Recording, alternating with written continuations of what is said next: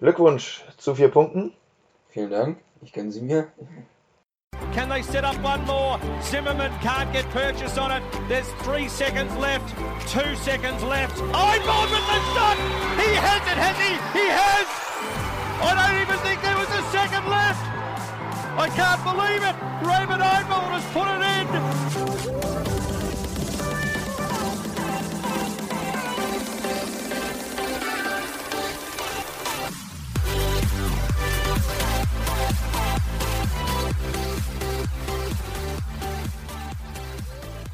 Ja, herzlich willkommen zur nächsten Episode Chaos im Slot. Wenn ich mich nicht recht irre, ist es die vierte? Ja, ist die vierte. Die vierte Episode Chaos im Slot. Und ja, ihr habt es gerade schon gehört. Vier Punkte gehen an Martin und die Baltic Storms. Denn wir sitzen hier gerade zusammen und machen diese Aufnahme nach einem Jugendspieltag. Und zwar ein ganz besonderer. U17 Großfeld hier in der Nähe in Gettorf. Mhm. Und da haben wir gespielt. Ja, äh, Dauer 96 gegen die äh, Baltic Storms, wo wir beide ja auch die Trainer der jeweiligen Mannschaften sind. Dementsprechend äh, sind unsere Stimmen, ja, ich sag mal, vielleicht etwas angeschlagen. ja, aber damit, damit müsst ihr jetzt leben. Damit müsst ihr leben. Ich glaube, ihr könnt uns auch trotzdem noch einigermaßen verstehen. Ja, und das Spiel ist eben 4 zu 3 an die Baltic Storms gegangen. Wer da unsere Insta-Story verfolgt hat, konnte das auch sehen. Damit also drei Punkte in der Liga. Ja, ein, Für Punkt, euch. In, äh, ein Punkt in unserer internen Statistik. Ein wichtiger Punkt. ja, definitiv. Damit seid ihr da übrigens in Führung gegangen. Ja, 2 zu 1, genau. Das dazu. Ja, kommen wir von der U17, würde ich mal sagen, zur ersten Flower Bundesliga. Ja, vom Niveau fallen wir jetzt ein bisschen ab natürlich, aber ja, wie immer. Ähm, ja, wir wollen uns mit der Bundesliga beschäftigen. Ja. Und was ist das bitte für eine Liga? Wir haben zwei Wochenenden jetzt gesehen mit absolut verrückten Ergebnissen teilweise. Darüber wird zu sprechen sein. Mit sehr, sehr unerwarteten Ergebnissen, muss man sagen. Ja, schon viele spannende Spiele dabei gewesen und überraschende Ergebnisse. Und ja, gucken wir einfach mal. Ja, MFBC Leipzig gegen Schriesheim 8 zu 6 ausgegangen. Hätten wir anders erwartet. Ja, vielleicht ein bisschen deutlicher für Schriesheim, äh, für, für Schriesheim sage ich schon, für Leipzig. Genau, letztendlich haben sie aber drei Punkte mitgenommen. Mhm. Wobei man muss sagen, Leipzig ja gar nicht mal so gut in die Saison gestartet. Schwächer Spielen- als wir erwartet haben, auf jeden Fall. Allerdings, die meisten Spiele können sie dann doch irgendwie für sich entscheiden. Auch noch eins, wozu wir später kommen. Aber fast gegen jeden Gegner ist es am Ende knapp. Ja, also dieses Spiel haben sie mit 7 zu äh, 3 geführt ähm, im dritten Drittel und äh, haben die äh, Schriesheimer noch auf 7 zu 6 rankommen lassen, bevor sie dann in äh, 9 Sekunden vor Schluss dann das Ding klar gemacht haben durch Marco Oliver Bote. Ja, also wahrscheinlich ähm, wieder unnötig knapp werden lassen aus Leipziger Sicht, aber auch definitiv eine gute Aufholjagd von Schriesheim dabei gewesen. Sowas sieht man gerne im Floorball. Ja, also Aufholjagden, da haben wir noch ein paar für euch versprochen. Aber was vielleicht auch nochmal zu erwähnen ist, dadurch, dass all diese Spiele immer so knapp ausfallen, das spricht ja eindeutig dafür, wie eng die Liga mittlerweile beisammen ist. Ja, also es gibt ein, zwei Härtefälle, sagen wir mal, aber die Liga ist deutlich enger, als äh, wir uns das vorgestellt haben. Und Oder auch in den letzten Jahren. Genau. Also vielleicht jetzt nicht unbedingt letztes Jahr, aber zuvor war die Liga ja schon immer relativ eindeutig. Letztes Jahr ging es dann im Prinzip damit los, dass es alles richtig eng beieinander war im Kampf um die Playoffs. Von gerade nach, hinter den, den Top 4 Teams war das wirklich super eng zusammen und das Ganze rutscht jetzt gefühlt nochmal ein bisschen, noch ein bisschen enger Ja. zusammen. Und das war auf jeden Fall das Spiel, auch eben in Leipzig und Schriesheim dann auswärts 8 zu 6. Ja, also für Schriesheim okayes Ergebnis. Vielleicht hätten sie sich da einen Punkt ausgemalt, aber am Ende des Tages der MFBC hier mit den drei Punkten, die auch durchaus wichtig sind für sie, hatten ja zuvor mal beim ETV verloren. Das war wahrscheinlich nicht so ganz das, was sie sich damals erhofft hatten. Apropos ETV, die hatten dann letztes Wochenende den Doppelspieltag gegen die Red Devils erstmal am Samstag den Doppelspieltag, nämlich Damen- und Herren-Bundesliga. Da gab es zwei Siege für die Hamburger. Also wir konzentrieren uns erstmal nur auf die Herren.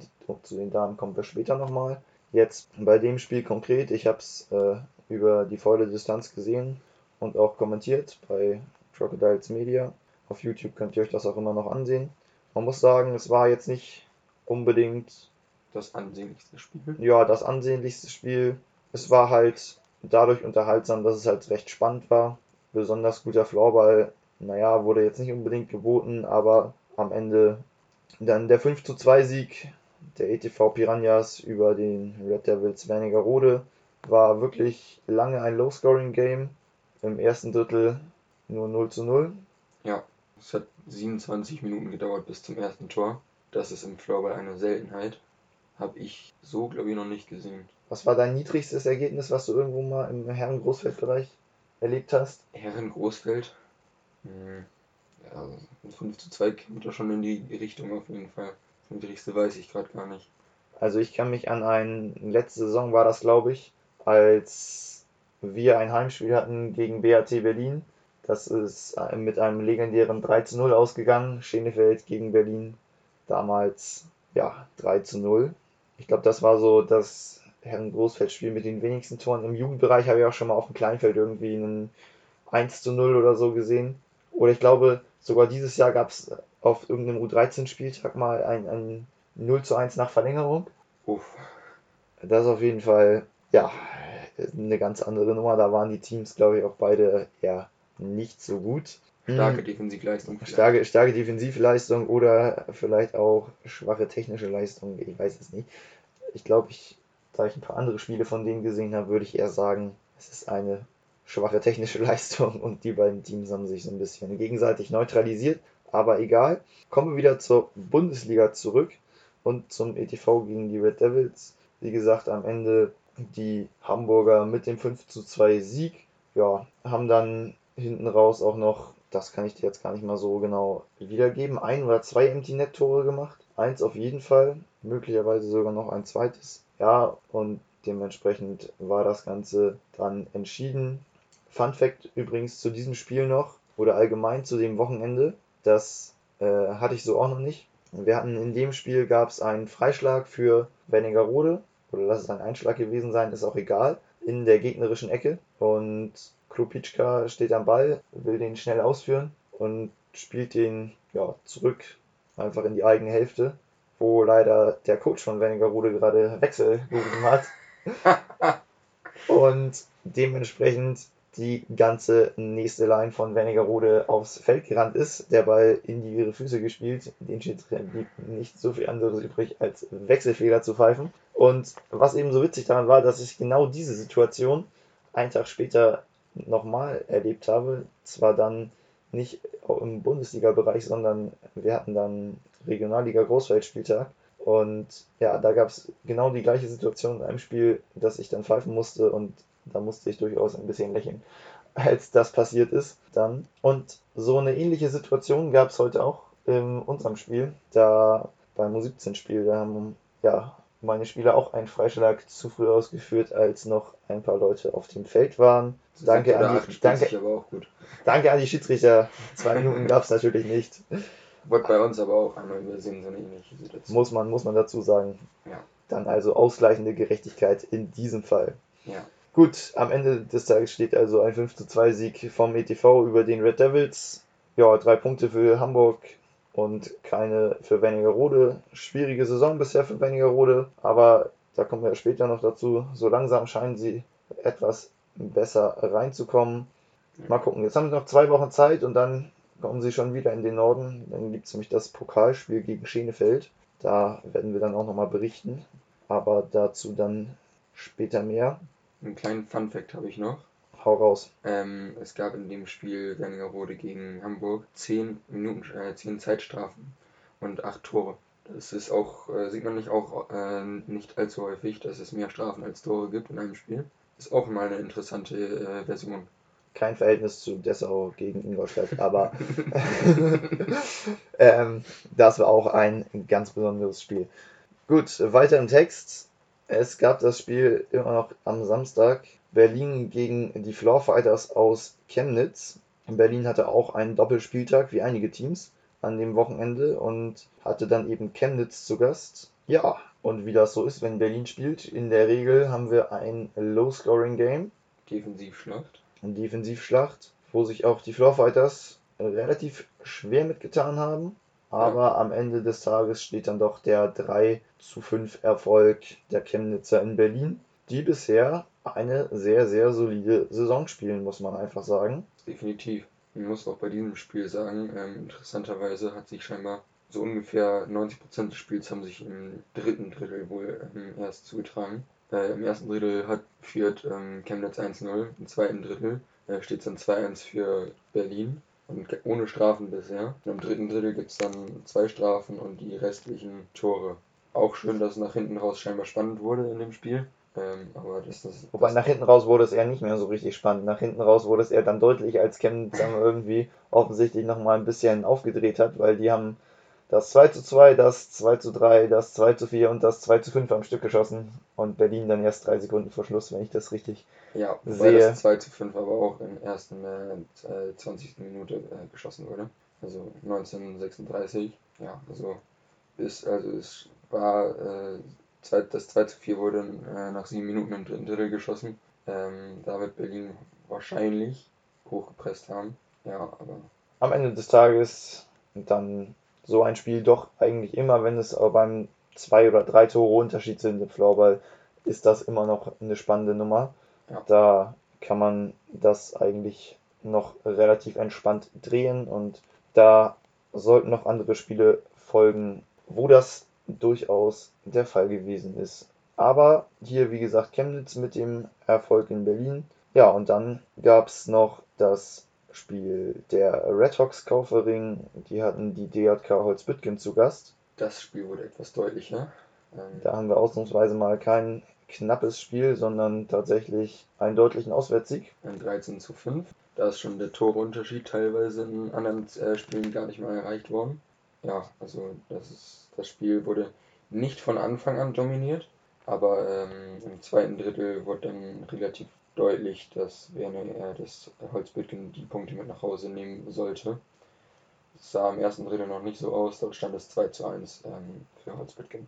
Ja, allgemein muss man glaube ich festhalten, wenn wir gerade bei Holzbüttgen sind, dass die ja gar nicht mal so stark in die Saison gestartet sind, aber mittlerweile kommen sie immer besser rein, haben jetzt dann auch vor der internationalen Pause und den, den Pokalwochenenden erfolgreich das Derby gegen Bonn gewonnen, wenn ich mich nicht recht irre. Dieses Spiel da am Sonntagabend war es, glaube ich.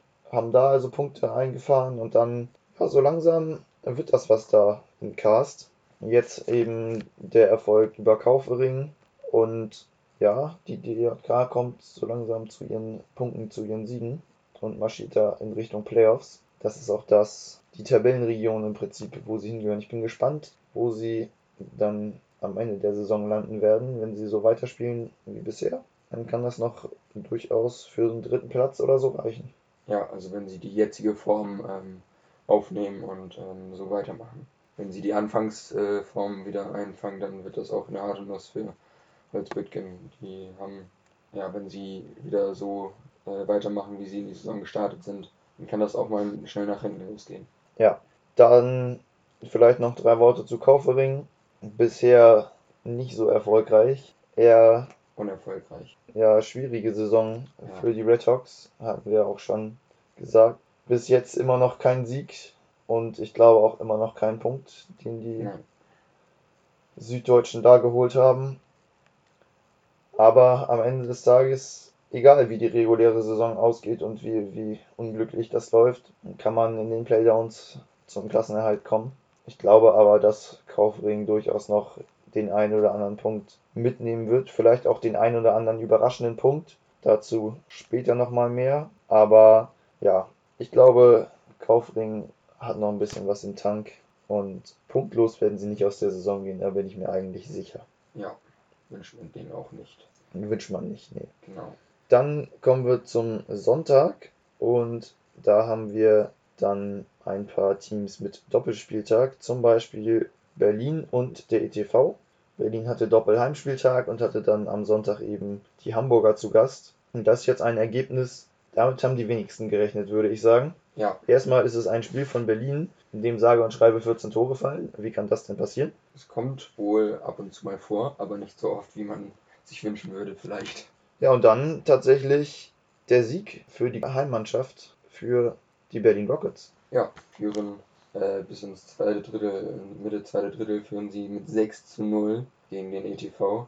Der ETV holt dann nochmal auf, das siebte, also es stand dann 7-1 noch im zweiten Drittel ähm, und der ETV holt dann noch auf auf 7 zu 6 und letztendlich wird dann ähm, 14, äh, 16 Sekunden vor Schluss äh, machen die Berliner dann äh, wahrscheinlich mit, mit einem Empty Net Goal ähm, den Sieg klar. Damit hat man äh, vielleicht nicht gerechnet, auf jeden Fall mit einer 6-0 bzw. 7-1 Führung dann das Spiel noch äh, fast aus der Hand gegeben. Ja, auf jeden Fall schön für Berlin, dass sie es noch gehalten haben. Bestimmt auch schön anzusehen, eine, eine Aufholjagd äh, gleichermaßen. Sieht man auch nicht immer, aber es ist äh, scheinbar sind, ist das jetzt ähm, öfter mal der Fall in Floorball Deutschland, dass Aufholjagden gestartet werden und auch gar nicht mal so unerfolgreich oder un unspannend das Spiel gestalten dadurch. Ja, also drei Punkte für Berlin, drei wichtige Punkte vor allem für Berlin, würde ich sagen.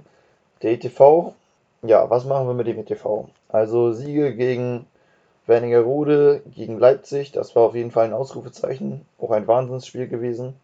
Und dann natürlich am Anfang der Saison erstes Spiel der Sieg gegen Holzbüttgen. Niederlagen, jetzt eben gegen Berlin, zu Hause gegen Weißenfels und kommen wir später noch zu eben auch dieses Wochenende die Niederlage in Chemnitz, aber die könnte man vielleicht noch ein bisschen ausklammern. Warum dazu dann eben mehr, wenn wir zu dem Spiel kommen.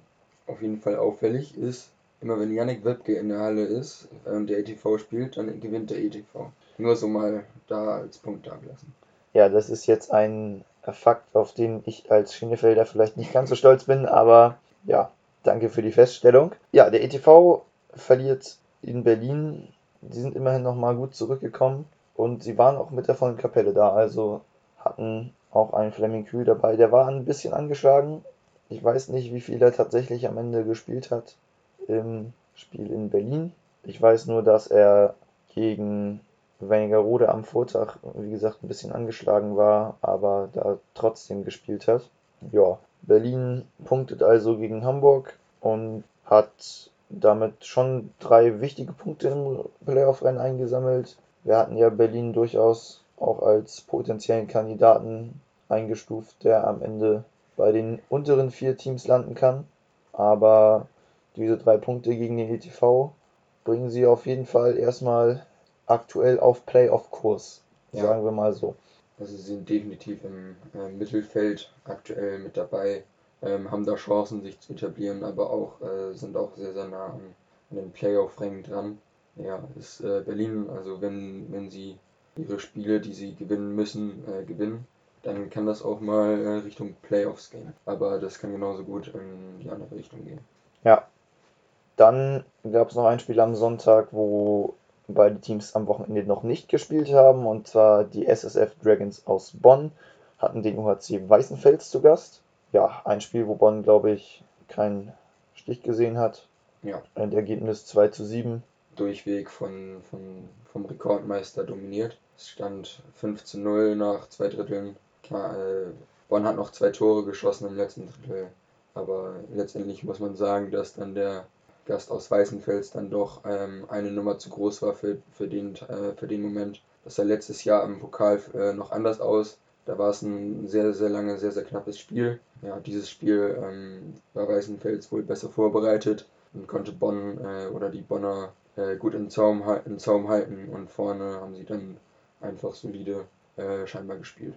Ja, Bonn also in diesem Fall mit der erneuten Niederlage so gut sieht es für die Dragons aktuell in der Tabelle auch nicht aus. Da sind sie auf dem neunten Platz. Sie haben natürlich schon den ein oder anderen Punkt gesammelt, anders als Kaufering. Aber nichtsdestotrotz stecken sie da unten drin und müssen enorm kämpfen, falls sie irgendwie in die Playoffs kommen wollen. Sehe ich aktuell nicht. Gerade wenn man sich das Ergebnis von gestern war es, glaube ich, anguckt, dazu kommen wir nachher noch, wie sie gegen äh, Wernigerode gespielt haben, da ist, glaube ich, dann schon deutlich, in welche Richtung es geht. Für Bonn nämlich eher müssen sie gucken, sich wahrscheinlich eine gute Ausgangslage für die Playdowns zu erspielen, anstatt dass sie da noch in die Playoffs reinrutschen. Sollten sie es trotzdem tun, dann müssen wir aber auch einfach sagen, absolut herzlichen Glückwunsch dazu. Aktuell sehe ich es nicht, aber die Bonner an sich ja eine sympathische Truppe, die immer viel fightet. Gucken wir mal, was da die nächsten Spiele bringen. Von der Tabellensituation ja auch übrigens eine interessante Konstellation bezüglich der Pokalauslosung, denn da spielt, wenn ich mich nicht irre, in der nächsten Runde Bonn gegen Kaufering und wenn man auf die Bundesliga-Tabelle guckt, ist das ist das das Kellerduell. das Kellerduell mit 9 gegen 10. Genau. Aber wir bleiben erstmal bei der Bundesliga, bevor wir zum Pokal kommen. Und da gab es dann eben noch ein Spiel und das war dann schon wirklich fast das Topspiel dieses Spieltags. Und ja, was soll ich sagen?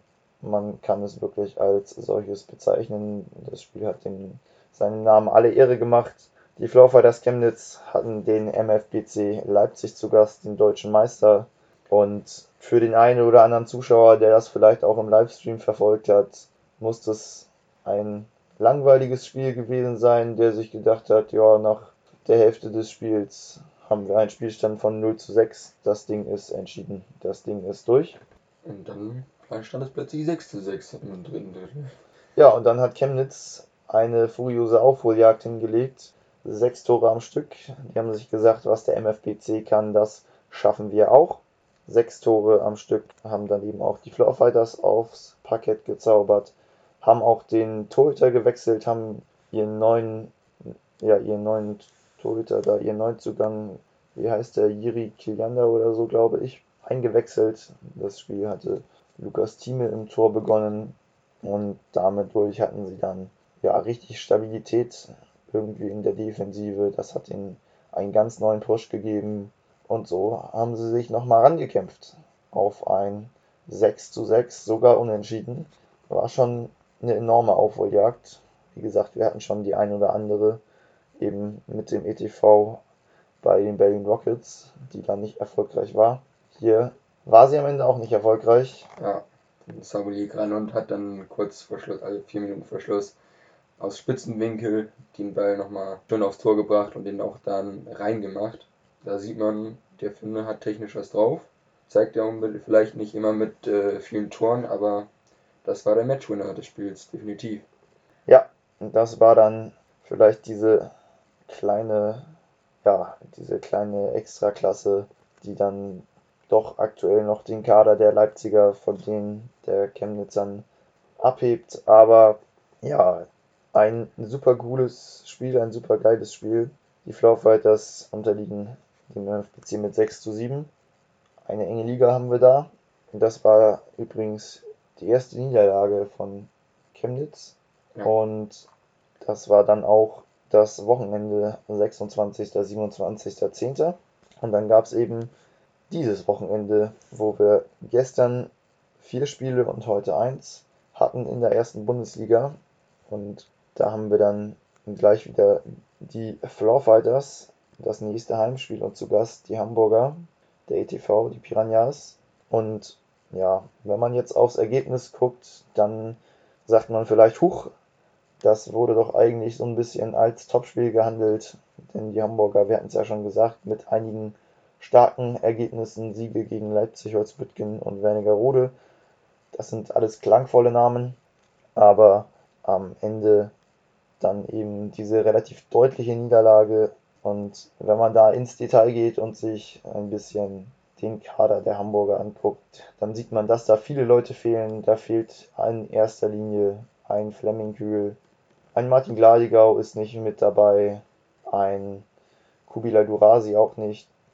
Also schon einige Namen, die da gefehlt haben, die den Hamburgern sicherlich auch nochmal ja, das Spiel auf ein anderes Level gehoben hätten, wenn sie dabei gewesen wären.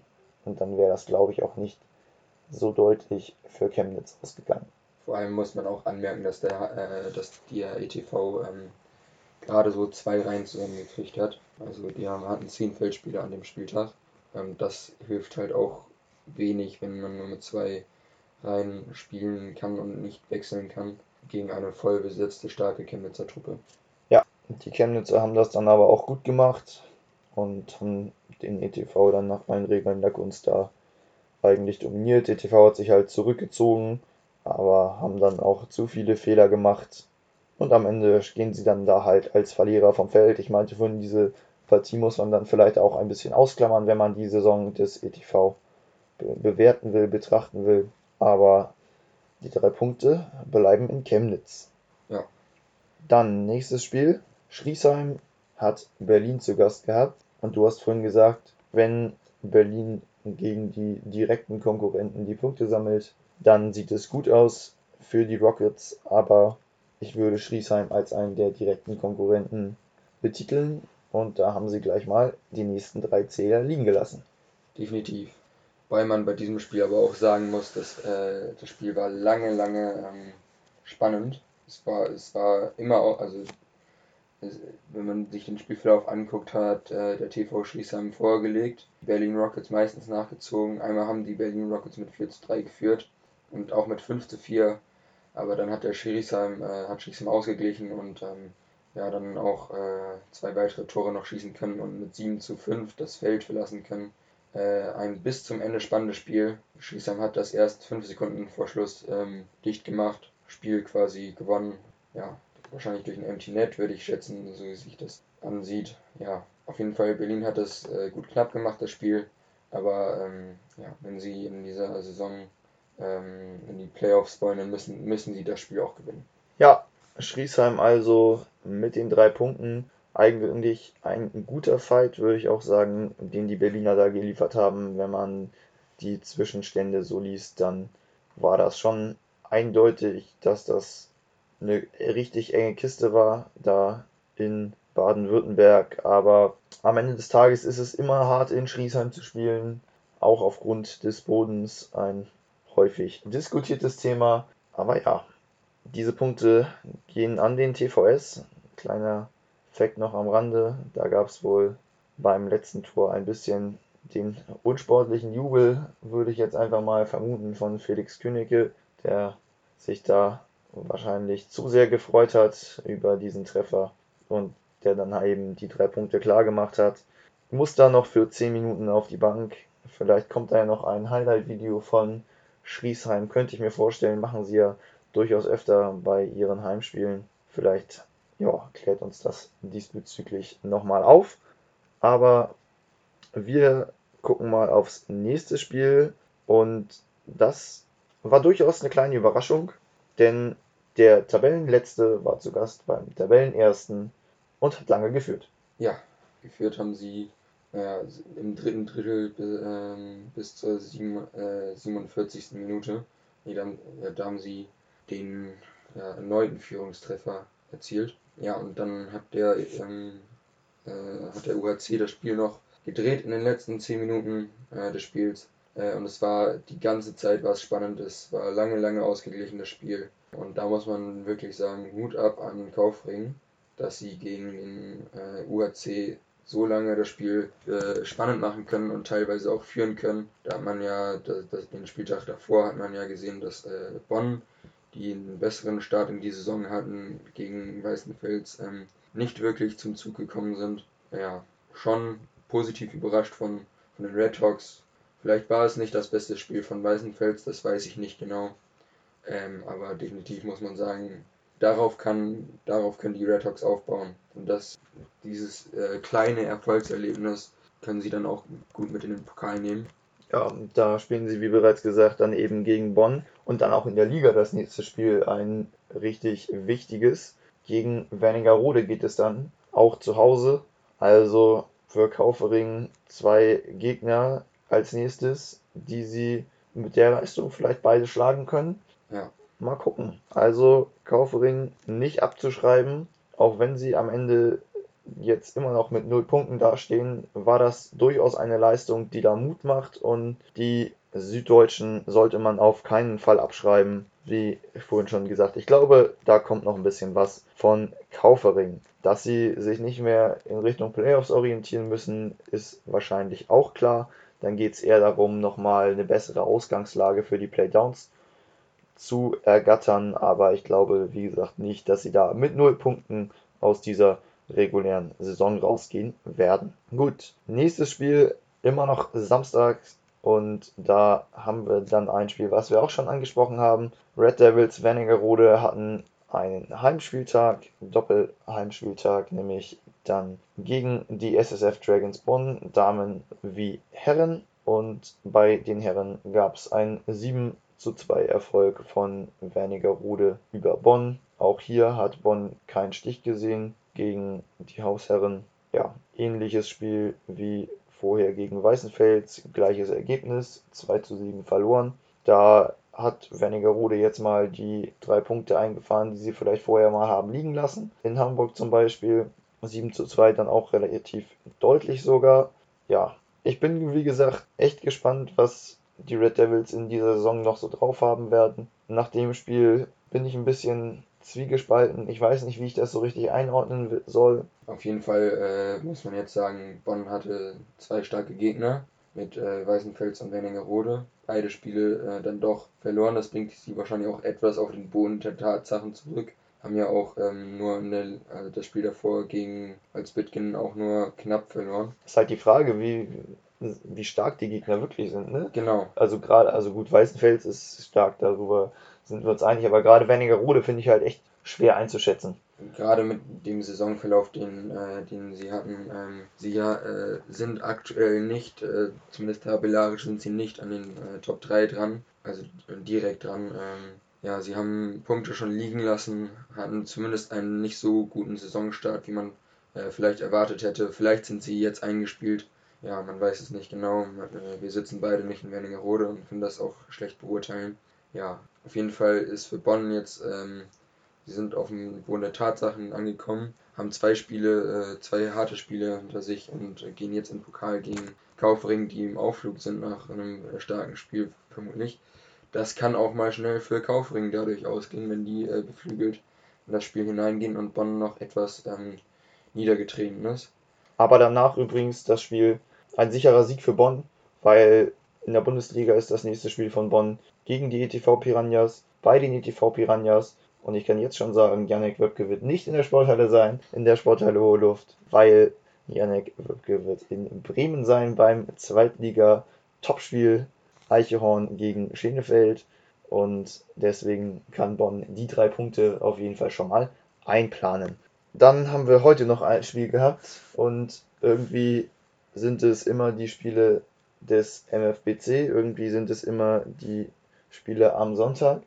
Und ja, diese Spiele scheinen die absoluten Knallerspiele zu sein, aktuell in der Floorball-Bundesliga. Die DJK aus Holzbüttgen hatte Besuch vom MFPC Leipzig und meine Herren, was ein Spiel. Ja. Sag einfach mal das Ergebnis, das reicht schon.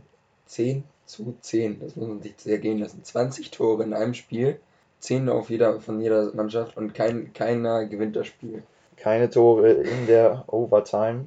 Ja, und äh, zwischen, zwischenzeitlich führt äh, Leipzig mit 7 zu 3. Ja, Holzbüttgen meinst Holzbüttgen, du? Holzbüttgen äh, führt zwischenzeitlich mit 7 zu 3.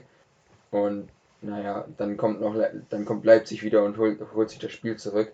Schon wieder ein, eine, eine kleine Aufholjagd.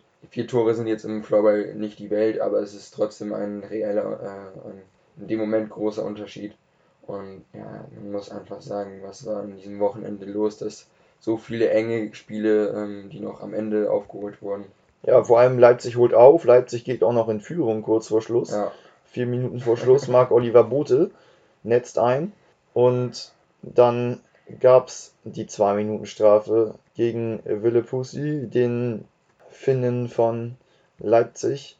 Und in Überzahl dann in der letzten Spielminute dann Holzbüttgen durch Torben Kleinhans mit dem Powerplay-Treffer, mit dem Ausgleich 10 zu 10. Da hätte Leipzig beinahe wieder kurz vor Schluss tatsächlich den Siegtreffer gemacht, aber In diesem Fall nicht und damit dann also ja, unentschieden dieses Spiel, ein Punkt für jeden. Leipzig lässt Punkte liegen. Für Holzbüttgen ist es auf jeden Fall ein gutes Ergebnis, würde ich sagen.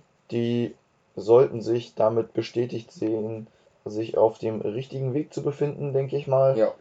Ein Spiel gegen Leipzig absolut auf Augenhöhe gestaltet. Da kann man nicht meckern. Damit werden sie wahrscheinlich selber zufrieden sein. Ich nehme an, sie werden sich sicher ein bisschen darüber ärgern, dass es nicht für mehr gereicht hat. Gerade wenn man sich so den Spielverlauf anguckt, aber im Nachhinein betrachtet, dann muss man auch einfach mal festhalten und klarstellen, dass beide Teams hier wirklich einen richtig guten Fight abgeliefert haben und Leipzig eben auch keine Laufkundschaft ist für Holzbüttgen und dementsprechend die Leistung, glaube ich, schon ansprechend. Ja, mir ist aufgefallen, ähm, die Verlängerung, die geht ja 10 Minuten lang und da ist kein Tor gefallen. Das ist die längste Zeit in dem Spiel ohne Tor. Auch, auch mal witzig zu sehen. Ich denke mal, Wendepunkt des Spiels äh, wird die 40. Spielminute gewesen sein, wo Holzbüttgen mit 7 zu 4 führt und äh, zwei Minuten für Stockschlag kassiert und nur 10 Sekunden später die, die, die zweiten zwei Minuten. Somit hatte Leipzig dann eine doppelte Überzahl, die sie dann direkt noch vor der Drittelpause dann zum Tor genutzt haben. Ja. Und auch noch dann in Überzahl weitergespielt im dritten Drittel und äh, auch noch ein Tor geschossen. Ja, das war aber. Dann noch in einfacher ja, genau, Überzahl, das war aber logischerweise. Genau, drei Sekunden vor Drei Ablauf. Sekunden vor Ablauf der, der Uhr, ja. Aber Genau. nichtsdestotrotz aus dieser Überzahl halt zwei Tore mitgenommen, Ja, zurück Da- ins Spiel gefunden. zurück ins Spiel gefunden. Da werden sich die Holzbüttgener richtig drüber, drüber ärgern, denke ich mal. Das ist, glaube ich, dann wirklich auch der Knackpunkt des Spiels wahrscheinlich. Da hat Leipzig dann äh, Oberwasser kurzzeitig dann dadurch gehabt. Ja, muss man einfach so sagen, ist nicht ganz so gelungen. Ja, dann sind wir eigentlich durch mit den Spielen der ersten Floorball-Bundesliga. Wir können zu diesem Zeitpunkt nochmal einen Blick auf die Tabelle werfen, denn es haben jetzt alle Teams sechs Spiele gespielt. Genau. Das heißt, alle, man kann das gut vergleichen. Man kann so, man kann die Punkte schon mal gut vergleichen, auch wenn natürlich nicht irgendwie alle gegen die gleichen Teams gespielt haben, aber sechs gespielte Spiele ist schon mal eine vernünftige Anzahl und so langsam kann man die Liga ein bisschen besser einschätzen. Und ja, drei Teams Stechen heraus. stechen erstmal oben heraus. Die sind die einzigen drei Teams auch mit positiver Tordifferenz. Das ist schon mal äh, zu beachten. Vor allem, Leit äh, vor allem Weißenfels und Chemnitz ähm, sind mit 18 und 15 die äh, Dominanten bisher im, äh, in der ersten Liga. Ja, genau, also Weißenfels eben jedes Spiel bisher siegreich vom Feld gegangen und Chemnitz hat eben nur diese eine Niederlage gegen den MFBC. Der rangiert auf dem dritten Platz und dann Weißenfels und Chemnitz eben jeweils mit einer hohen Tordifferenz im Plus 27 und 25. Leipzig auch noch im positiven Bereich, allerdings nur sieben Tore und danach gibt es nur noch negative Tordifferenzen. Ja, allerdings nicht wirklich ausschreitend, äh, abgesehen von Kaufring, da ist dann doch ein bisschen deutlicher. Bonn hat minus 10 noch, das ist aber auch noch vertretbar. Was definitiv auffällt, äh, sind die Plätze äh, 4 bis 9, sind vier Punkte auseinander. Ja, und wie gesagt, diese Liga ist einfach unfassbar eng beieinander. 4 bis 9 die Plätze super, super eng zusammen. Da kann, glaube ich, auch jeder jeden schlagen. Da ist es echt tagesformabhängig. Und wir haben gesehen, dass auch Kaufering das Weißenfels echt schwer machen kann. Weshalb auch Kaufering da noch nicht abgeschrieben ist. So, die nächsten Spiele werden mit Sicherheit wieder richtig interessant werden. Da können wir auch nochmal auf den Spielplan gucken, was wir da so haben in der ersten Liga. Über ein paar haben wir ja eben schon gesprochen. Genau, ETV Bonn, da hast du gesagt, Bonn gewinnt das, weil du nicht da bist. Muss ja, du hast das ja so Richtig, schön festgestellt. Wenn ich nicht in der Halle bin, dann wird der ETV das wohl verlieren. Ja, Nein, äh, das sollte der ETV gewinnen, gerade um jetzt nach den letzten Ergebnissen, die ja durchaus auch unglücklich waren aus Hamburger Sicht, die gerade die Niederlage in Berlin hätte so unbedingt nicht sein müssen, müssen sie jetzt dann gegen Bonn auf jeden Fall gewinnen, um hier nicht ja, in eine negative Bilanz abzurutschen, denn aktuell stehen sie 3 und 3, also drei Siege und drei Niederlagen. Mhm. Sie können das Spiel nutzen, um wieder in eine positive Schiene zu kommen. Ja, das liest sich vielleicht gut. Siege, wie gesagt, gegen Holzbüttgen, ähm, gegen Leipzig und gegen Wernigerode geholt zu haben, aber das bringt dir am Ende des Tages nichts, wenn du dann gegen Berlin und jetzt vielleicht dann gegen Bonn verlierst, so, ne? Dann sind das eher die Spiele, die du gewinnen musst. Richtig. Also die ähm, gegen die Top, also gegen die Mannschaften wie Leipzig, so das, das kann man dann eher so als i-Tüpfelchen dann sehen für den ETV. Aber sie müssen halt ihre äh, Spiele um die Tabellennachbarn, die müssen sie halt eigentlich gewinnen.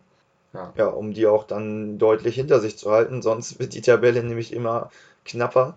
Ja. Ja, und dann gibt es noch das äh, Duell der Reds. Einmal die Red Hawks gegen die Red Devils in Bayern. Ja, genau. Die Partie hatten wir eben auch schon mal angerissen.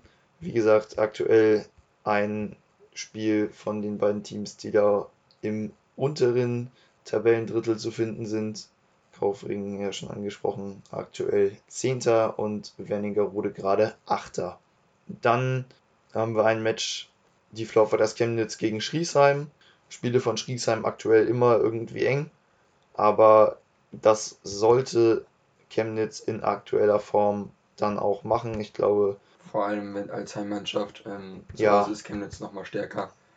Auf jeden Fall. ist auch eine Heimmannschaft eher als eine Auswärtsmannschaft. Wobei Schniesheim auch zuletzt auswärts ganz gute Ergebnisse erzielt hat, aber sicherlich äh, auch aufgrund des Bodens Schriesheim sehr heimstark und in Chemnitz ist es nie leicht zu spielen, deswegen gehe ich da auf jeden Fall mit den Floorfightern. Ja. Beide so. Und dann haben wir das nächste Topspiel. Muss natürlich an einem Sonntag stattfinden. Muss natürlich der MFBC Leipzig beteiligt sein. Wir kennen es nicht anders. Und da haben wir den MFBC Leipzig, allerdings dieses Mal zu Hause. Und zu Gast ist der UHC Weißenfels. Da bin ich gespannt, aber ich glaube fast nicht an ein enges Spiel. Wird wahrscheinlich gut anzusehen sein, aber am Ende des Tages würde ich doch schon davon ausgehen, dass Weißenfels das vielleicht sogar relativ deutlich gewinnt. Ich weiß es nicht. Leipzig ist auch irgendwie schwierig einzuschätzen, finde ich. Die bringen ein paar gute Ergebnisse, aber irgendwie ist jedes Spiel von ihnen knapp. Ja, nichts halbes, nichts Ganzes, hat man so das Gefühl. Und dann frage ich mich immer, ist es das dann, wenn sie gegen, jetzt fehlt mir gerade ein gutes Beispiel, gegen wen haben sie denn da zum Beispiel? ETV zum Beispiel. Ja, gegen den ETV. Wenn du gegen den ETV verlierst, dann, wie willst du dann gegen Weißenfels gewinnen? Wenn du nur knapp wenn gegen, gegen Holzbüttgen 10 zu 10 spielst. Gegen Holzbüttgen 10 zu 10 spielst. Aber Leipzig, wie gesagt, aktuell alle Spiele von Leipzig knapp. Ich kann mir auch echt gut vorstellen, dass das wieder ein knappes Ding wird. Vielleicht passt die, also es kann, es gibt, äh, also ich kenne dieses Phänomen, dass man sich dem Spielstärke des Gegners gut anpasst. Das ist eine, ein Klassiker, ja, man kennt's. Ja, vor allem bei den Storms. Ähm, ja, also wenn vielleicht spielen sie in Weißenfels das ähm, das Floorball, was sie zum Pokalsieger gemacht haben. Ich habe diesmal nicht Deutschen Meister gesagt. Ich bin stolz auf mich. Ja, also das kann auch sein, dass sie äh, dann Weißenfels dann auch äh, gegen Weißenfels drei Punkte holen. Würde mich aber jetzt aktuell etwas überraschen, weil Weißenfels in sehr, sehr starker Form ist. Auch wenn sie nur knapp gegen Kaufring gewinnen, konnten. Wenn ich da mal kurz einhaken darf, ich finde gut, dass du stolz auf dich bist. Aber du hast es trotzdem falsch gesagt. Leipzig Mann, ist deutscher Meister ey, geworden. Das ist ich bin stolz darauf, es verkackt zu haben. Das ist Alter. Ey. Ähm, ja. Da achte ich sogar das, extra drauf. Das ist ein Insider. da haben wir beide ein bisschen Spaß hier bei der Aufnahme. Ähm, es ist schon spät mittlerweile, möchte ich sagen. Draußen ist es dunkel, sagen wir mal so. Ähm, ja. Leipzig und Weißenfels, ein spannendes Duell. Ja. Sind wir gespannt, wie das ausgehen wird. 24.11., 16 Uhr in Leipzig. Geht dahin, wenn ihr könnt. Ich glaube, da kriegt man richtig guten Flauber zu sehen. Gut, ein Spiel haben wir noch. Das äh, sind die Berlin Rockets, die Holzbüttgen zu Gast haben. Und das kann auch nochmal richtig spannend werden. Ja, also es ist ähm, für beide Mannschaften richtungsweisend, meine ich zu sagen. Berlin zu Hause äh, ist immer für knappe Ergebnisse gut. Haben wir gesehen, die Ja. letzten Spiele. Absolut. Holzbüttgen auch. Sowohl, also Holzbüttgen ist auch für knappe Spiele äh, gut zu haben. Dann ist die Frage, ob Holzbüttgen jetzt äh, eine gute Zusammenfassung ist und ähm, ihre Offensivkraft auch zutage bringt. Ähm, gegen sehr, sehr defensiv starke Berliner. Also ja, also man sagt ja gerne mal, ähm, Offense wins the games, Defense wins the ähm, Cup. Ist bei Berlin dann nicht ganz der Fall, ähm, aber trotzdem, also das ist ein Aufeinandertreffen von einer richtig starken Defense auch äh, zu einer ziemlich starken Offense, würde ich sagen. Definitiv spannend wahrscheinlich anzugucken, das Spiel. Auch ja. Und ich glaube halt auch richtungsweisend, meinst du auch gerade schon, eben Berlin zuletzt dann knapp verloren, zwar gegen Chemnitz, aber eben gegen den ETV drei wichtige Punkte geholt. Wenn sie jetzt die nächsten drei Punkte gegen Holzbüttgen holen können, dann ist auch eine Niederlage in Schriesheim egal. Und dann geht es eben auch für Berlin doch wieder Richtung Playoffs. Und auf der anderen Seite Holzbüttgen, die eigentlich gerade im Aufwärtstrend sind und gerade auf dem Weg Richtung Playoffs sind. So eine Niederlage gegen Berlin würde den ganzen Trend dann doch schon mal wieder ein wenig stoppen. Ja, ich glaube, soweit erstmal die Vorausschau der ersten Bundesliga Ja. der Herren. Und wir werfen dann nochmal einen Rückblick auf die erste Bundesliga der Damen. Und da gab es selbstverständlich auch das ein oder andere Spiel die vergangenen beiden Wochenenden. Da hatten wir zum einen die ETV Lady Piranhas gegen Wernigerode. Hamburg gegen Wernigerode hatten wir ja bereits gesagt, dass da dieser Doppelspieltag eben war, wie es aktuell in dieser Saison dann häufig der Fall ist, dass eben erst die Damen und dann die Herren spielen, nicht nur in Hamburg, sondern eben auch bei den anderen Teams, die Mannschaften sowohl in der Damen-Bundesliga als auch in der Herren-Bundesliga haben, was eine richtig coole Sache ist. Da kann man ein schönes Event immer draus machen, kann man gut vermarkten für die Vereine. Ja, wie gesagt, also Wernigerode zu Gast in Hamburg und wir hatten das Spiel ja angeteasert im Prinzip als möglichen Dosenöffner für Hamburg, dass sie reinfinden in die Spielzeit, weil bisher sah das alles noch nicht so gut aus. Denn Hamburg hatte zuvor Niederlagen gegen Grimma und gegen Dümpen kassiert, aber tatsächlich kam es dann so 6 zu 1, relativ deutlich, der Sieg von den ETV Lady Piranhas über Wernigerode. Ja, ich habe das Spiel auch über die volle Distanz gesehen.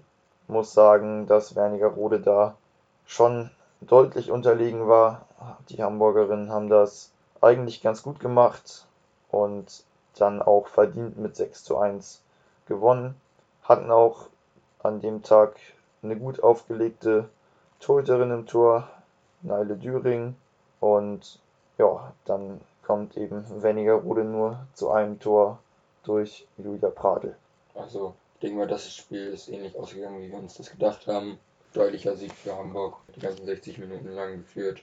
Ja, mehr kann man dazu nicht sagen, glaube ich. Vielleicht spannend noch zu sehen, ob eben Hamburg gegen Wernigerode, was ein Duell ist, was wir demnächst wiedersehen werden, ob es dann auch so deutlich ausgeht für den ETV oder ob die Damen der Devils da dagegenhalten können und jetzt vielleicht wissen, wie Hamburg spielt und dann eben ja besser spielen im Pokalspiel, was dann eben ansteht. Und ja, der Pokal hat seine eigenen Gesetze. Vielleicht können die Devils dann ja tatsächlich auch was reißen, auch wenn das Spiel wieder in Hamburg ist. Sind wir mal gespannt, ob sie da was mitgenommen haben. Nächstes Spiel: Dümpener Füchse gegen Weißenfels. Weißenfels war auf Westtour und hat am Wochenende gespielt gegen die Füchse und dann am Sonntag noch gegen Bonn. Ja, gegen Dümpen. Das Topspiel eigentlich. Man hat es erwartet im Vorfeld und es war ein Topspiel. Das definitiv. Das Spiel ist 5 zu 4 ausgegangen nach Verlängerung. Für Weißenfels Für muss man dazu sagen. Ja. Weißenfels hat 4 zu 2 geführt im dritten Drittel und ähm, die Dümpener Füchse konnten das dann noch äh, in letzter Sekunde ausgleichen. Wortwörtlich letzter Sekunde. Ähm, 1959 stand auf der Anzeigetafel des dritten Drittels, äh, als die Dümner Füchse den Ausgleich geschossen haben. Das muss auch eine ganz witzige Szene gewesen sein. Also wir rekonstruieren das jetzt mal und zwar nur anhand des, des Saisonmanagers hier. Aber wenn man sich mal das hier im Saisonmanager anguckt, dann sehen wir 1755, 2 Minuten Strafe gegen Rihanna Mea König von Dümpten. So, kein Tor von Weißenfels. Also darf Rihanna Mea König um 1955 wieder zurück aufs Feld. Hat dann wahrscheinlich einer Weißenfelserin, die nicht damit gerechnet hat, dass König da von der Bank zurückkommt, irgendwie den Ball abgenommen, denn nur vier Sekunden später schießt sie dann eben den Ausgleich 4 zu 4.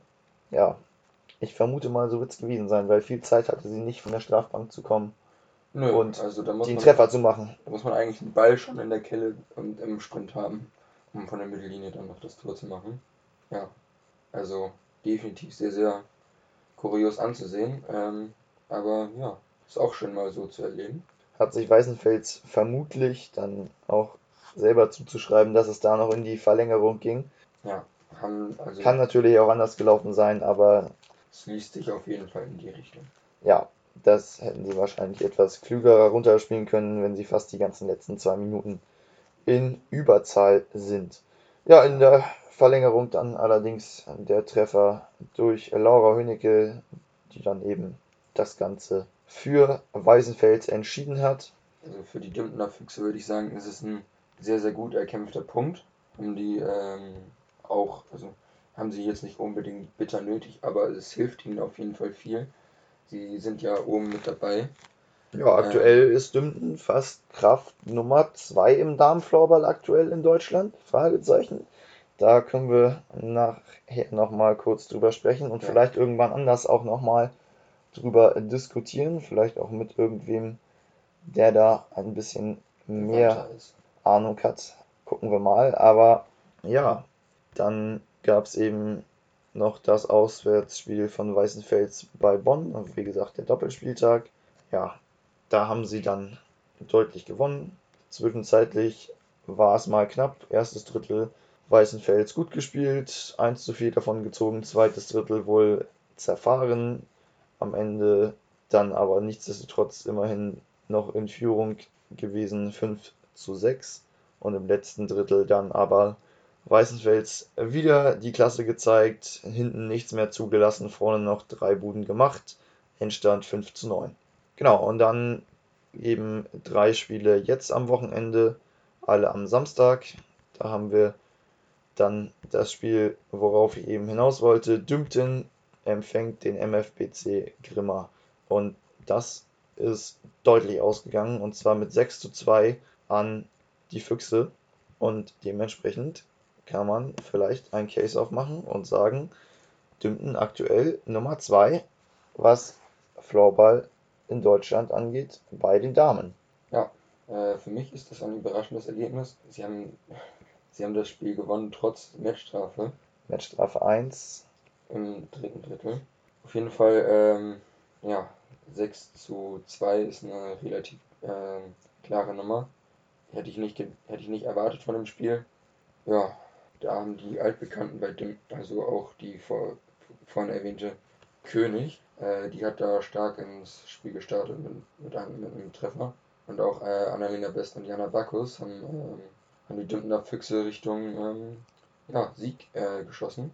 Ja, genau. Und dadurch jetzt eben Dümpten mit einer sehr soliden Bilanz sind auf dem zweiten Platz, haben bisher nur ein, zwei Punkte gegen Weißenfels liegen gelassen. Gucken wir mal, wer am Ende der Saison sich zum deutschen Meister krönen darf. Also vier Playoff-Plätze sind auf jeden Fall zu vergeben. Drei davon, würde ich sagen, stehen eigentlich jetzt schon fest mit Weißenfels, Dümpten und Grimma. Und dann ist die Frage, wer dahinter dann den vierten Platz einnimmt. Ich denke mal, es werden die ETV Lady Piranhas machen, wobei eben das Spiel oder die Spiele gegen Bonn dann entscheidend sein werden. Und ja, das Spiel gegen Bonn in Hamburg gibt es dann ja auch schon demnächst. Da können wir dann mal gespannt sein. Dann ist die Hinrunde im Prinzip gespielt. in der Damen-Bundesliga. Und dann wissen wir vielleicht mehr, ob es dann eher Richtung ETV oder eher Richtung Bonn geht, wer da den vierten Platz einnimmt. Gut, wir hatten noch zwei weitere Spiele. Einmal Wernigerode hat Bonn zu Gast gehabt bei den Damen, wie auch vorhin schon bei den Herren. Das Spiel geht anders als bei den Herren an die Gäste, nämlich an die SSF Dragons Bonn, wobei tatsächlich das Ganze relativ ausgeglichen war und am Ende des zweiten Drittels konnte Wernigerode sogar in Führung gehen mit 2 zu 1. Anouk Wolf, da die Torschützin. Und Bonn muss sich dann nochmal im letzten Drittel zusammengerissen haben und sich klar gemacht haben, wir spielen hier gerade übrigens gegen den Liga-Neuling und unser Ziel ist es hier ganz klar mit drei Punkten rauszugehen. Haben sie dann am Ende auch gemacht. Ja, Tore 2, 3 und 4 führen dann für Bonn im dritten Drittel. Auch innerhalb der ersten 10 Minuten Genau. relativ zeitnah und damit war das Ganze dann auch gegessen. Ja. Ein Spiel gab es dann noch. Weißenfels hatte Hamburg zu Gast und das Überraschend. überraschend. Jetzt nicht vom Ausgang her, ja, Ausgang, Ende vom Lied, Weißenfels gewinnt gegen Hamburg, aber ETV hat 3 zu 1 geführt. ETV hat 3 zu 1 geführt. ETV hat auch erst kurz vor Schluss, anderthalb Minuten vor dem Ende, das 5 zu 4 kassiert. Also ein richtig harter Brocken Arbeit für den UHC. Ja, also ähm, auch wieder überraschend äh, für mich, dass ähm, der ETV ähm, auch im dritten Drittel nochmal führen konnte. Ja, das erste Drittel geht klar an den ETV, das zweite Drittel klar an Weißenfels. Ja, und dann ist es äh, im, im letzten Drittel ein knappes Ding gewesen zwischen beiden Mannschaften, wo der Weißenfels dann doch die Oberhand gewinnen konnte. Für mich ist ähm, tatsächlich auch so ein bisschen äh, überraschend, also wenn man sich das Bonn-Spiel f- gegen Weißenfels anguckt, da war ja ähm, Bonn ja auch lange dran. Ja, äh, Weißenfels scheint nicht in der besten Verfassung zu sein, aktuell. Ja, vielleicht Weißenfels ein bisschen am struggeln oder vielleicht auch Weißenfels im Spiel manchmal phasenweise am struggeln, weil wenn man sich das anguckt, war das hier ganz klar eine Phase, in der die Ja. Lady Piranhas vom ETV vor allem einmal drei Treffer am Stück markiert haben im ersten Drittel von 11:44 mit dem ersten Tor bis 14:25 dem dritten Tor. Da ist nicht viel Zeit vergangen, nicht mal drei Minuten und da haben sie drei Treffer markiert. So, das war auf jeden Fall eine Phase, wo dann die Damen aus Weißenfels offensichtlich nicht ganz auf der Höhe waren. Richtig. Ja, Das ist auf jeden Fall dann ein Ergebnis, was dem ETV Mut machen sollte für die kommenden Aufgaben. Eben dann jetzt das Pokalspiel gegen Wernigerode schon angesprochen und dann auch das nächste Ligaspiel eben gegen Bonn. Ansonsten kommt es noch zum Showdown von Grimma gegen Weißenfels, eben bei den Herren, aber auch hier dann bei den Damen, MFBC Grimma gegen Weißenfels. Das ist dann auch ein Doppelspieltag. Wir haben vorhin gesagt, es lohnt sich da hinzugehen. Dann kommt doch nicht erst um 16 Uhr, sondern kommt schon um 13 Uhr. Da gibt es den Klassiker im deutschen Damenfloorball. Da kann man zweimal schön die Spiele hintereinander sehen. Also würde ich empfehlen, geht da vorbei, wenn ihr die Möglichkeit habt. definitiv. Zwei Top-Spiele kann man so sagen. Beiden, äh, beiden Ligen. Gut, und dann, ja, würde ich sagen, beschäftigen wir uns noch ein bisschen mit der zweiten Liga und gucken da nochmal drauf. Sowohl einmal die zweite Bundesliga Nordwest und die zweite Bundesliga Südost. Beginnen wir mit dem Norden. Da gab es auch das ein oder andere Spiel diese beiden Wochenenden. Und zwar ging es erstmal los. Das ist ein Phänomen, das haben wir jetzt schon häufiger gesehen. Ein Doppelauswärtsspieltag von einem Verein. Das gab es von mal von Dümpten, die das Nordwochenende gemacht haben und eben jenes Nordwochenende hat jetzt auch Tollwut Ebersmünz hingelegt Genau. haben am Samstag, den 26. in Kiel gegen die Baltic Storms gespielt und dann einen Tag später am Sonntag waren sie in Schenefeld zu Gast. Ende vom Lied, drei Punkte haben sie Leider. mitgenommen bei, Ja, bei uns, ja, bei den bei Storms. euch, bei den Storms haben sie drei Punkte mitgenommen, genau. Und da kannst du vielleicht noch ein bisschen äh, mehr zu sagen. Du hast das Spiel über die volle Distanz gesehen. Ich habe das Spiel äh, ja, von der Tribüne aus gesehen, habe bisschen angefeuert, ähm, ja, meine Stimme in Schwung gebracht, sage ich mal. Ja, Spiel ist gut gestartet für die Baltic Storms. Man hat 2-0 geführt und dann, warum auch immer, gab es einen Einbruch. Plötzlich stand es 4 2 für, für die Hollywood Ebersgans. Und so ging das im Spiel ungefähr weiter. Also wir sind kurz wieder rangekommen, haben ausgeglichen im zweiten Drittel. Und ähm, ja, dann sind die äh, Beppler Als haben dann zu drei Toren äh, in dem zweiten Drittel äh, zugelegt, zwei Tore im zweiten Drittel zugelegt. Äh, und dann stand es wieder, äh, haben sie wieder zwei Tore Vorsprung. Ja, und dann plötzlich stand es ähm, 11 zu 6 im dritten Drittel dann für die äh, Ebersgänzer. Ja, es war eine bittere Pille für, äh, für uns Zuschauer zu schlucken, sag ich mal. Ja, und ähm, mit fünf Toren im dritten Drittel ist es schwierig, da nochmal ranzukommen. Man ist nochmal rangekommen. Ja, allerdings ähm, hat es nicht mehr gereicht. Es waren 9 zu 11 dann letztendlich. Ja, gut zu sehen ist auch, äh, ja, ungefähr ähm, ausgebend für das Spiel war auch, dass äh, eine doppelte Überzahl aus unserer Sicht nicht genutzt werden konnte. Ja, es gab eine 5 Minuten, allerdings gab es eine 5 Minuten Zeitstrafe gegen uns, äh, wegen Hakens. Ja, ich habe sie in der Halle nicht verstanden, aber ja, so ist das halt. Die 5 Minuten sind übrigens äh, ohne Gegentor überstanden worden. Ja, typisch Storms. In Unterzahl kein Tor kassiert, in Überzahl, Tor, kein, in Überzahl kein Tor geschossen. Ähm, ja, verkehrte Welt eigentlich. Ja, aber so ist das hier im Norden. Also zumindest im hohen Norden. In Schenefeld sieht das Ganze nochmal anders aus. Ja. Ja, dann. Dann machst du mal weiter mit. Machen wir doch gleich kurz weiter mit dem Spiel von Ebersgünz dann eben bei uns in Schenefeld zu Gast. Und das war eigentlich vom Ergebnis her dann am Ende relativ deutlich. 15 zu 6. Schenefeld macht die Ansprüche ja, deutlich, bringt das alles aufs Feld.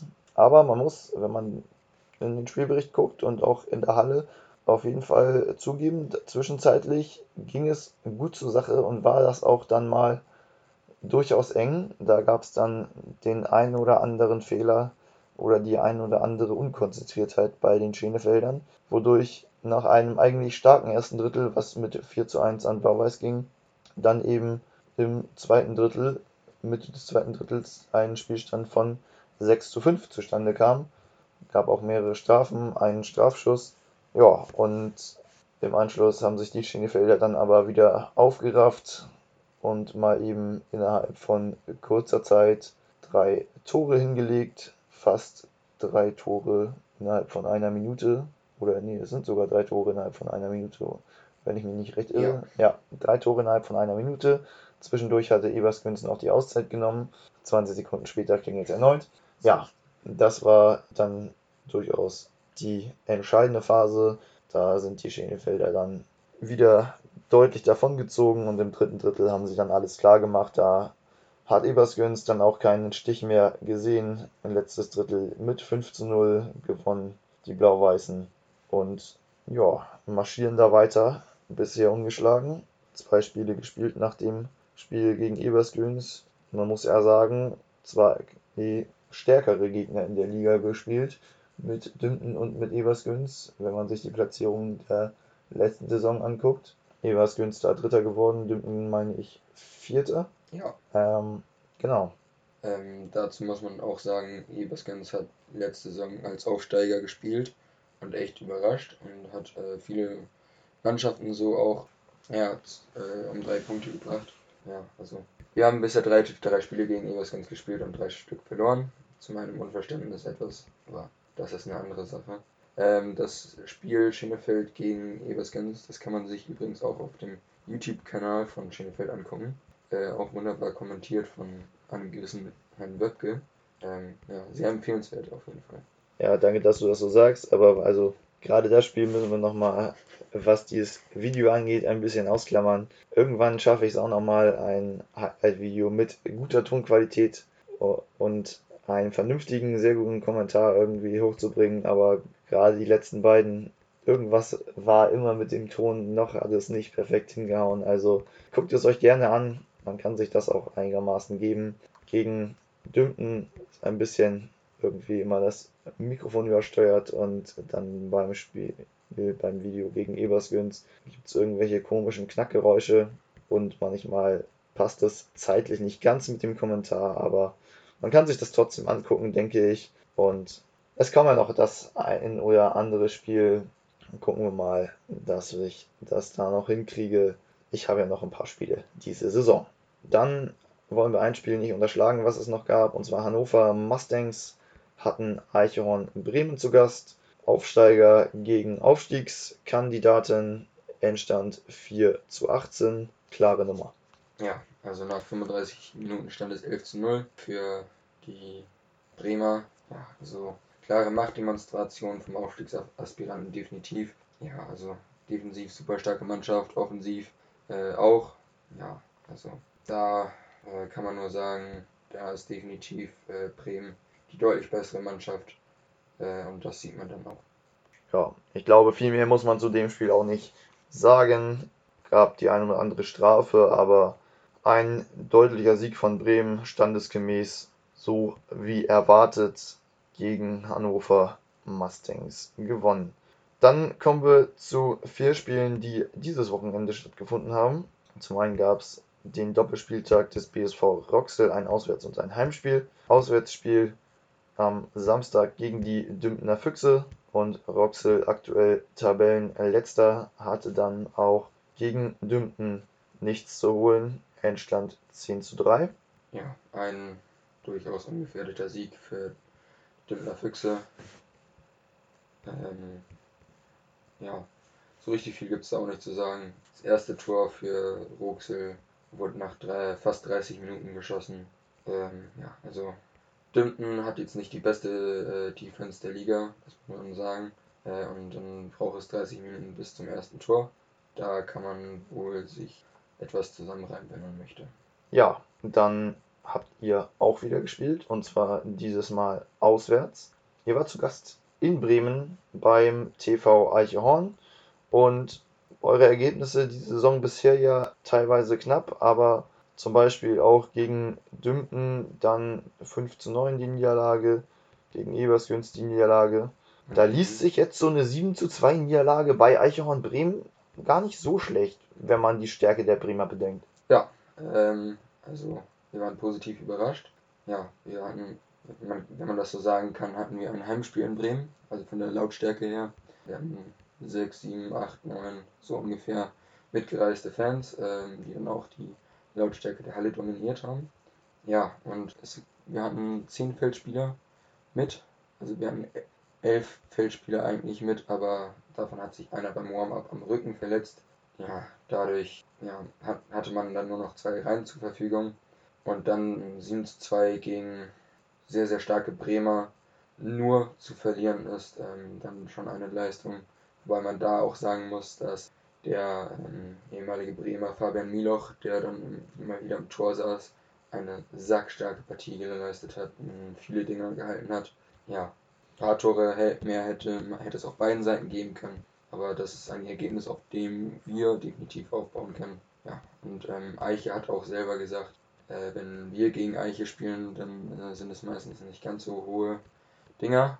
Äh, da hat man wieder das, dass man sich dem Niveau des Gegners wohl eher anpasst. Ähm, das heißt, gegen Bremen spielt man dann mal besser und gegen äh, andere nicht ganz so starke Gegner dann deutlich schlechter. Ja, sind wir mal gespannt. Für Bremen am Ende des Tages auf jeden Fall drei wichtige Punkte, die sie mitnehmen mussten. Das haben sie getan, auch wenn der Sieg vielleicht nicht ganz so hoch ausfällt, wie sie sich das im Vorhinein erwartet haben.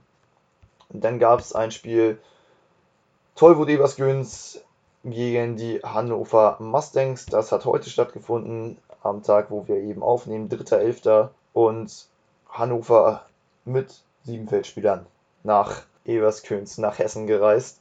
Ich weiß auch nicht, was die sich dabei denken. Allgemein die Lizenzliste der Hannoveraner umfasst auch, glaube ich, nur so um die 15 Spieler. Also das ist ein verdammt kleiner Kader für eine zweite Bundesligamannschaft. Und irgendwie erinnert das so ein bisschen an Gettorf und Hannover 96 aus der vergangenen Saison, die am Ende auch nur noch mit teilweise unter 10 Feldspielern zum Auswärtsspieltag gefahren sind, wo man sich dann auch fragt, ist es das denn jetzt wirklich? Da sind sie vielleicht dann auch nicht richtig aufgehoben in der zweiten Liga. das ist dann nicht das Maß an Professionalität, was es für was einer zweiten Liga würdig wäre. Wobei man sich dann da auch fragen muss, äh, warum es zwei Mannschaften in Hannover gibt, die beide untereinander zweite Liga spielen und keine gemeinsamen, zumindest keine gemeinsamen Spieler haben. Doch, die haben, die haben durchaus einige gemeinsame Spieler. Da sind ein paar Verbindungen, glaube ich, da. Ja, aber keine, keine so offensichtlichen, sagen wir so. Ja, also es gibt auf jeden Fall ein paar Verbindungen, glaube ich, zwischen 96 und den Hannover Mustangs, aber sei es drum, Endergebnis auf jeden Fall ein 9 zu 5 Sieg für Ebersgöns.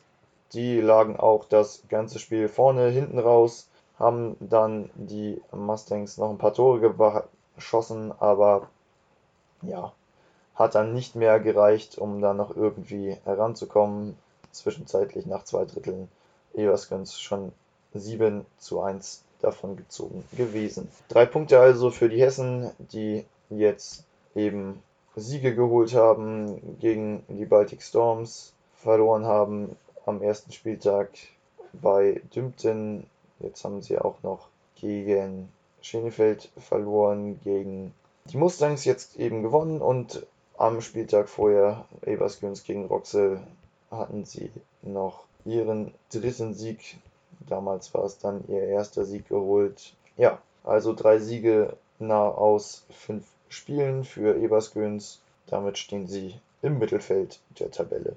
Ein Spiel haben wir noch und zwar ebenfalls heute um 15 Uhr. Blau-Weiß 96 Schenefeld zu Gast beim Tabellenschlusslicht beim BSV Roxel. Eine Partie, die sage und schreibe fünf Zuschauer hatte. Ja, das ist eigentlich immer ein bisschen traurig.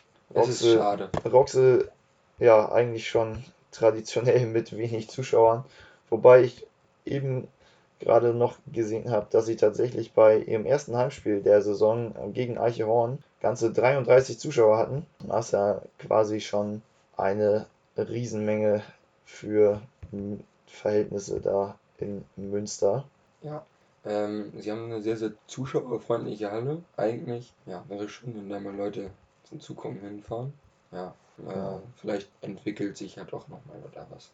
Ja, wäre ihnen auf jeden Fall zu wünschen. Wie gesagt, Roxel als Tabellenletzter ins Spiel gestartet. Nach dem Spiel sind sie es immer noch. 3 zu 17 ist es ausgegangen. Schenefeld hat das Ganze dann gerade hinten raus nach allen Regeln der Kunst dominiert. Es gab insgesamt 1, 2, 3, 4, 5, 6 2-Minuten-Strafen gegen Roxel. Ja, viele Stockschläge, überharter Körpereinsatz, Halten und Stoßen dabei. Ja, am Ende, gerade dann ab dem zweiten Drittel und dann auch das dritte Drittel des Schenefeld, doch sehr dominant und sehr überlegen. Und wie man es von Blau-Weiß kennt, dürfen da viele Leute mal Tore schießen. Da gibt es nicht ein oder zwei Spieler, die tatsächlich die ganze Last tragen, sondern quer durch den Kader gibt es echt viele verschiedene Torschützen. Vielleicht eine erfreuliche Personalie, die man hier noch nennen kann. Johannes Gebauer hat sein Comeback gefeiert nach langer Verletzung. Ja, jetzt er mit seinem ersten Saisonspiel hat auch gleich einen Treffer beigesteuert. Gucken wir mal, was der Schwenefelder da in den nächsten Spielen so abliefern wird. Durch diesen hohen Sieg von 17 zu 3 übrigens jetzt ein Wechsel an der Tabellenführung, der auch nur durch die Tordifferenz bedingt war. Die bisherigen Spieltage auch schon, jetzt eben auch. Also Schenefeld jetzt Tabellenführer vor Bremen aufgrund dieses hohen Sieges. Ja, dann wird es auch äh, am nächsten Spieltag, am 23.11., äh, in Bremen im Schuhkarton ähm, das äh, Topspiel der Liga geben. Denn Eichhorn empfängt Schenefeld. Ja, das wird, das wird richtig geil. Auch der Grund, warum ähm, ETV verlieren wird an dem Tag. Selbstverständlich, denn ich bin nicht in der Sporthalle Hohe Luft zu Hamburg, sondern ich bin eben im Schuhkarton in Bremen dann. Ja, das eigentlich zur zweiten Liga Nordwest. Wir sehen aktuell vier Teams mit neun Punkten. Allerdings haben nur die ersten beiden, und zwar Schindenfeld und Eichhorn, jeweils drei Spiele gespielt und die auch gewonnen. Dümpten und Ebersköns bereits mit Niederlagen. Hannover mit dem Sieg gegen die Baltic Storms und punktlos am Ende noch eben die Storms und Roxel, allerdings Roxel mit der deutlich schlechteren Tordifferenz. Willst du noch was loswerden zur zweite Liga Nordwest oder sollen wir fortfahren Ähm, zur Liga ja. Südost? Am 24.11. findet noch der Spieltag, äh, das Spiel zwischen Hannover Mustangs und dem BSV Roxel äh, statt. Da kann es gut sein, dass es einen Wechsel der Tabellenlaterne gibt, also dass die rote Laterne an uns übergeben wird. Äh, es kann aber auch sein, dass die Mustangs ihre. Den Vorsprung euch gegenüber ausbauen. Genau, das ist auf jeden Fall für uns auch ein, äh, spannend, äh, ein, ein Spiel, was äh, von Interesse ist, da es zwei direkte Tabellennachbarn sind. Äh, ja, ich bin gespannt, was dort passiert. Ich kann mir vorstellen, dass es für beide äh, in beide Richtungen ausgeht, äh, ausgehen kann, also sowohl für Roxel als auch für Mustangs. Ja, bleibt abzuwarten. Gut, und dann gucken wir ebenso fix, wie wir hier nochmal die Nordwestliga abgehandelt haben, eben nochmal in die Südostliga und da sehen wir einen Doppelauswärtsspieltag von Feuerbach am letzten Wochenende zu Gast in Berlin gewesen beim SCS Berlin und in Dessau. Feuerbach sicherlich als Underdog in beide Spiele reingegangen, haben sie auch beide verloren. Gegen SCS Berlin gab es eine 11 zu 3 Niederlage. Die Highlights davon kann man sich auch wie gewohnt im Video ansehen auf dem YouTube-Kanal von SCS Berlin. Ja, da muss man auch sagen, ja, von Berlin solides Spiel. Kurz gewackelt, ähm, wackelige Knie gehabt scheinbar, aber dann äh, doch wieder ins Spiel gefunden und das äh, und die drei Punkte in Berlin äh, ja, gelassen. Also zurückgeholt, wie auch immer. Behalten. Behalten, danke. Behalten könnte man auch sagen. Ja, Wärmen braucht man nicht. Genau, dann ähm, in Dessau eben das Spiel am Sonntag. Ja, 15 zu 3 der Endstand. Dessau von vorne weg klar als Favorit ins Spiel gegangen mit dem bisherigen Saisonverlauf und haben das auch klar gemacht. Erstes Drittel 4 zu 0 gewonnen, dann das zweite Drittel mit 5 zu 1. Am Ende 15 zu 3 der Endstand. Ja, Dessau wird der Favoritenrolle gerecht.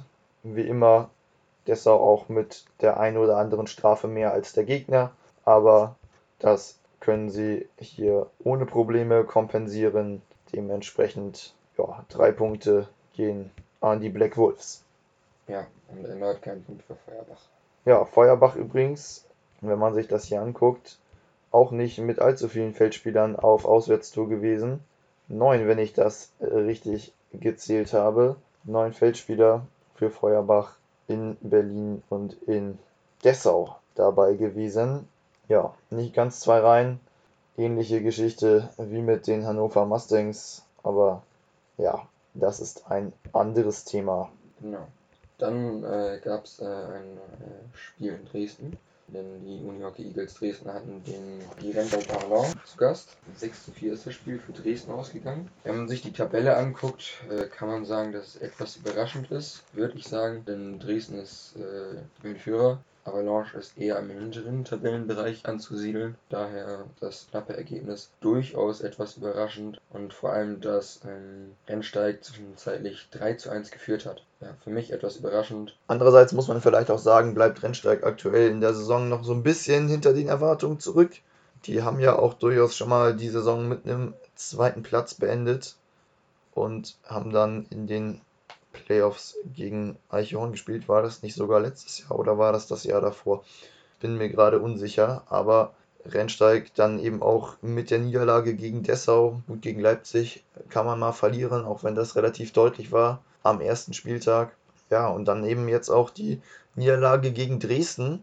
Das war dann schon, ja, nicht ganz so, wie sich Rennsteig den Saisonstart, glaube ich, vorgestellt hat. Ja, Gut, gucken wir weiter. Sind wir auch gespannt, was die Unihockey Eagles aus Dresden da machen. Aktuell, wie gesagt, Tabellenführer. Rulic Der- ist am Scoren. Ja. Bin gespannt, wenn wir das Duell sehen. Der FK Leipzig gegen Unihockey Eagles Dresden. Das wird am nächsten Spieltag der Fall sein. Am 24.11. um 16 Uhr. Ah, jetzt haben wir aber schon leider am 24.11. um 16 Uhr oder allgemein am 24.11. um 16 Uhr alle Leipziger in die kleine Arena in Leipzig geschickt. Aber in der Sporthalle am Rabet gibt es auch noch zur gleichen Zeit ein absolutes Topspiel in der zweiten Liga. Ja, eigentlich müsste man sich teilen, um da dann beides zu sehen, aber das wird nicht möglich sein, denn würde ich einfach mal sagen, wenn ihr in Leipzig wohnt, dann müsst ihr zu einem der beiden Spiele gehen. Ja, also könnt auch äh, vorher die Damen gucken und dann, äh, dann die Halle wechseln, wenn ihr so verrückt seid. Ich weiß nicht, wie weit, die Hallen auseinander sind, da kann ich keine Aussage zu treffen. Aber ja, auf jeden Fall auch ein spannendes Spiel in der zweiten Liga. Da ja. bin ich echt gespannt drauf, was Leipzig da macht, gerade nach den letzten Ergebnissen. Dazu kommen wir gleich noch. Genau. Dann erstmal kommen wir dann zu Leipzig jetzt und zwar am vergangenen Wochenende. Spiel gegen Halle, Spiel in Halle, absolutes Derby. Ja, Halle mit den ersten Livestream-Versuchen übrigens von diesem Spiel. Coole Sache, dass sie es machen. Ja, kann man noch ein bisschen dran arbeiten, aber ich finde es super, dass immer mehr Vereine in die Richtung gehen und sagen, hey, wir wollen die Spiele live streamen und wenn es nur mit einer GoPro ist, wie da in Halle, einfach eine feste Perspektive. Es ist eine Entwicklung, die geht in die richtige Richtung. Ja, ähm, das Spiel war anfangs sehr, sehr knapp und hat sich dann doch äh, der Leipzig etwas absetzen können.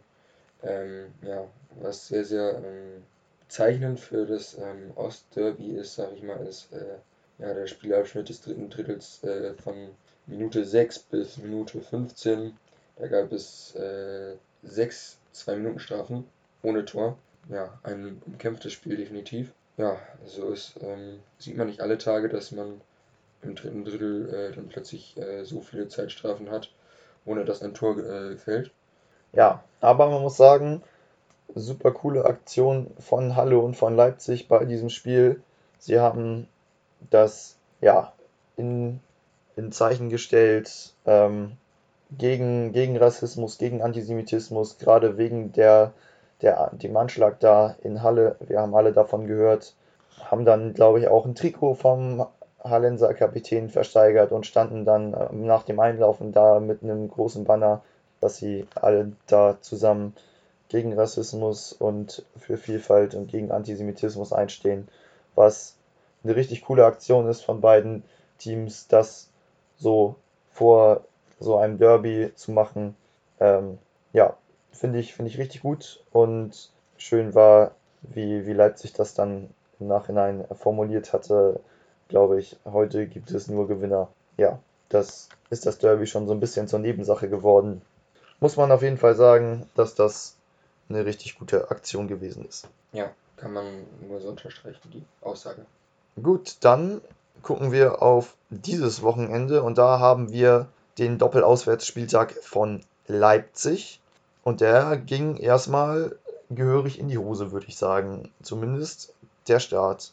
Denn die 6 zu 4 Außenerwärts-Niederlage bei Donauflauball in Ingolstadt war sicher nicht so eingeplant. Denke ich auch nicht. Ähm, das sind die ersten drei Punkte für die Donau-Floorball-Spieler gewesen. Wahrscheinlich für die ganze Liga ein etwas überraschendes Ergebnis. Es gab stete Führungswechsel. Also steht ist äh, ein schwieriges Wort. Sie haben sich die Führung immer hin und her gegeben, würde ich sagen. Äh, und im, erst im letzten Drittel äh, hat dann äh, Donau Floorball Ingolstadt ähm, haben dann erst im letzten Drittel äh, den Aus Ausgleich nach 52, 52 Minuten äh, erzielt und konnten dann noch ähm, Tore 5 und 6 erzielen. Äh, das letzte 2 Sekunden Verschluss, wahrscheinlich ein Empty Netter. Ja, definitiv solide, solides Spiel von, von Ingolstadt, muss man sagen. Ähm, ja, überraschend von Leipzig, dass sie da eingeknickt sind, sag ich mal. Und dann. Äh, das nächste kuriose Ergebnis, wenn wir es so formulieren wollen. Ja. Rennsteig, Heimspiel gegen SCS Berlin entstand 12 zu 0. Schade für Berlin. Zu 0. Sieht man nicht häufig im Floorball, absolut nicht. Ich weiß nicht, ob ich ihn bei einem Spiel je zugeguckt habe live, wo es zu 0 ausging. Da habe ich schon drei Stück erlebt, okay. glaube ich, wenn ich mich nicht recht irre. Auch dreimal auf Herren Großfeld bzw. sogar Bundesliga-Niveau. Einmal, das hatten wir heute in der Folge tatsächlich schon angesprochen, die, der 3 0 Erfolg damals von Schenefeld gegen Berlin. Letzte Bundesliga-Saison war das. Und in den Aufstiegsspielen von Schenefeld um den Aufstieg in die erste Liga gab es, wenn ich mich nicht recht irre, auch 2 zu 0 Spiele. Ich, oder nur eins, aber ich glaube fast zwei. Gegen Halle und gegen Leipzig war das damals. Ich meine auch, es waren 2 zu 0 Spiele damals von Schenefeld um den Aufstieg in die erste Liga, die dann auch ganz klar den Weg geebnet haben damals. Ja, 12 zu 0 dann in diesem Fall also der Erfolg von Rennsteig über Berlin. Ja, das ist eine Sache, die, ja, die ist für die Storms, sagen wir mal, etwas gut, vielleicht kann man so sagen. Äh, denn sie kommen ja nach Kiel, um im Pokal zu spielen. Also Berlin jetzt. Genau, Berlin. Und ja, nach so einer Niederlage, denke ich mal, wird die Mannschaft nicht ganz so gut drauf sein. Das kann zum Vorteil für uns Storms werden. Gucken wir mal, zwei Wochen sind es noch hin bis zum Pokalwochenende. Da werden wir uns gleich noch in Kürze mit beschäftigen. Und das nächste Ergebnis auch wieder ein überraschendes eigentlich. Halle gegen Dessau. Die Saale-Biber gewinnen gegen die Black Wolves und das deutlich mit 8 zu 2. Hätte ich eigentlich nicht gedacht nach dem bisherigen Saisonverlauf beider Teams. Halle eher durchwachsene Saison gehabt, viele vielleicht auch unnötige Niederlagen und Dessau eigentlich bisher bärenstark gewesen. Dann gut, ja, jetzt eben diese Niederlage gegen Halle. Das ist schon ein wenig überraschend. Ja, allerdings muss man auch dazu sagen, ähm, zweite Drittel stand es schon überraschend 6 zu 1 für ähm, Halle. Dessau konnte nicht wirklich einen, ähm, eine Aufholjagd im dritten Drittel starten, da sie nach 10 Minuten im dritten Drittel ähm, eine rote Karte, eine Matchstrafe 1 kassierten äh, und somit halt bis zur, 15, äh, zur äh, 15 Minute des dritten Drittels ja, in Unterzahl spielen mussten und da zwei Tore kassierten. Ja, ist definitiv ein Dämpfer einer möglichen Aufholjagd, äh, die nie stattgefunden hat. Ja, und ähm, was man gleichzeitig sehen muss, ganz am Ende des Spiels sind wahrscheinlich zwei Spieler aneinander geraten, die dann nochmal ihre jeweilige 10-Minuten-Strafe kassiert haben. Ähm, ja, sieht man auch nicht alle Tage, dass mit dem Schlusspfiff noch zwei 10-Minuten-Strafen ausgeteilt, ausge, ausgegeben werden. Genau, und dann haben wir noch ein weiteres Spiel gehabt, schon angesprochen, Leipzig, wie gesagt, auf Doppel-Auswärtsspieltag. Die hatten dann noch am Sonntagnachmittag um 16 Uhr das Vergnügen in Stuttgart bei Feuerbach zu spielen und haben da standesgemäß 2 zu 18 gewonnen. Gibt es dazu noch irgendwas zu sagen zu diesem Spiel? Ja, ähm, viele 2-Minuten-Strafen vor allem gegen Feuerbach. Ja. Aber ich glaube, ansonsten, ja, kann man das Ganze abhaken. Pflichtsieg für Leipzig, auch nicht irgendwie knapp, sondern 18 zu 2 ist dann doch eher standesgemäß.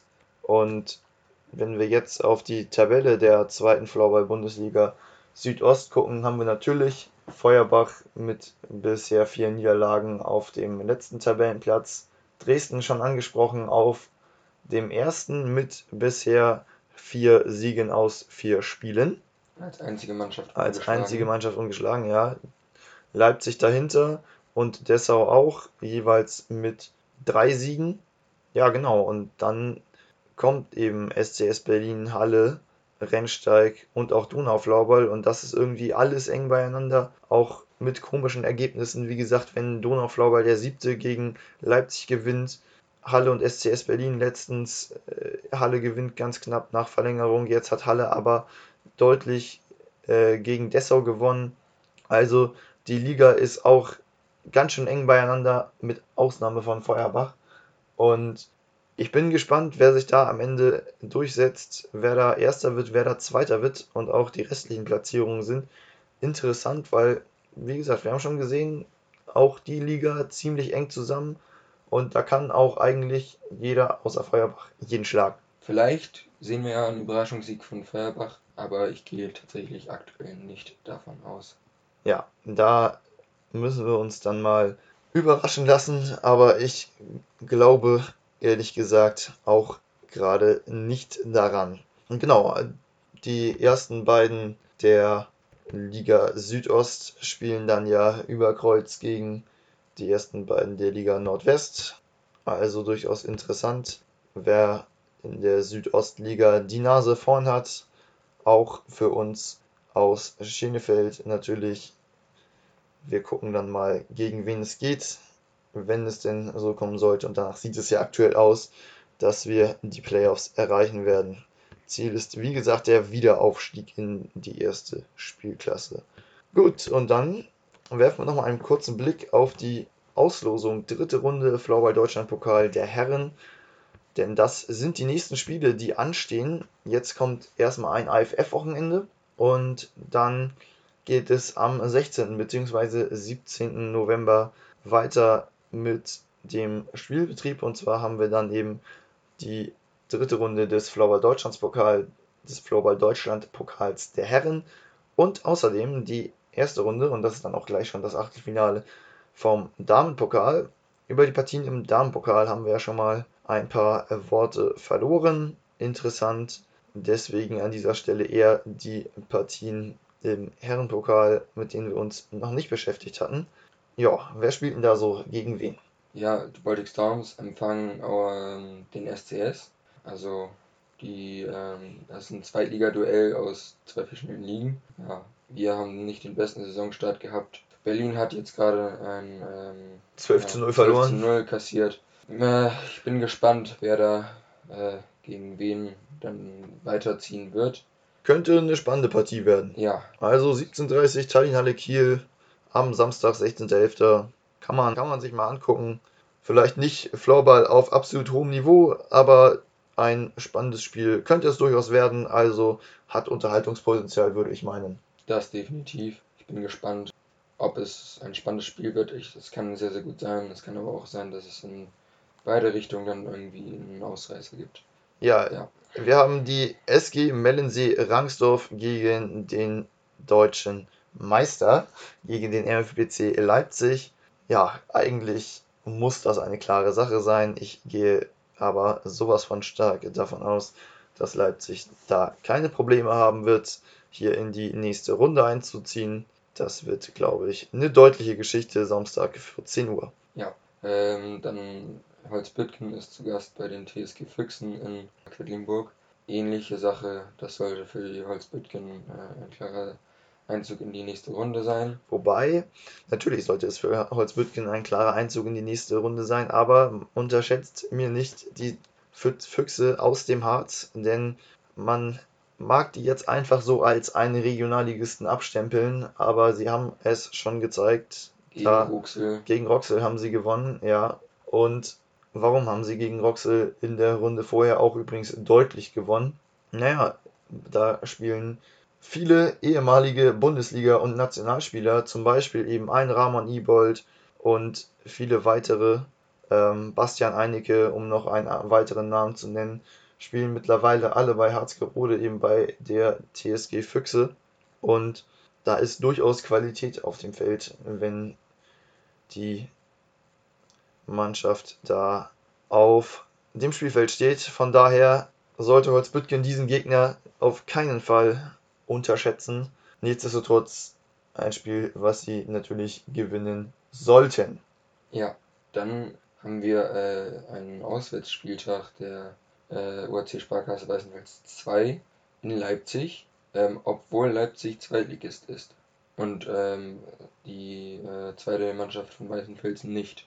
Ja, da konnte die zweite Mannschaft von Weißenfels das Heimrecht offenbar nicht wahrnehmen. Dementsprechend wurde das getauscht und dann eben DAFK Leipzig hier mit dem Heimspiel gegen Weißenfels zweite Mannschaft. Sollte kein Problem werden für den Sportclub, gerade wenn sie dann jetzt sogar zu Hause spielen dürfen, erwarte ich einen deutlichen Sieg der Leipziger. So, bleiben dann wir bleiben wir bei Weißenfels wieder auswärts und jetzt kann es aber tatsächlich, sagen wir, ein bisschen spannender werden. Denn es treffen sich in Dresden der Tabellenführer der ersten Floorball-Bundesliga, nämlich der UHC Sparkasse Weißenfels und der Tabellenführer der zweiten Floorball-Bundesliga Südost, ja. die Unihockey Eagles Dresden. Ja, ich denke mal, es sollte trotzdem äh, ein klarer Favorit mit Weißenfels ähm, sein, der das Spiel dann auch wahrscheinlich für sich entscheiden wird ich also ich würde mich gerne überraschen lassen von einem Dresdner Sieg. Wäre auch was Neues. Ja, und dann geht es auch schon weiter mit einem äh, Erstligaduell Das einzige übrigens Genau. in der Runde. Red Hawks Kaufring äh, zu Hause in Bayern gegen die Dragons Bonn. Hatten wir vorhin schon mal angesprochen, das Spiel. Ein Nachbarschaftsduell, wenn man aktuell auf die Tabelle guckt in der ersten Liga. Kaufring als Zehnter, Bonn als Neunter. Für Bonn nach zwei Niederlagen zuletzt vielleicht die Möglichkeit, mal wieder ein bisschen in die Spur zu finden. Kaufering hingegen, ja, vielleicht mal mit einem ersten Sieg gegen einen Erstligisten dieses Jahr. In der Liga hat es noch nicht geklappt. Im Pokal haben sie ja schon den einen oder anderen, ja, einen Sieg haben sie schon im Pokal eingefahren, allerdings auch nur gegen einen unterklassigen Verein.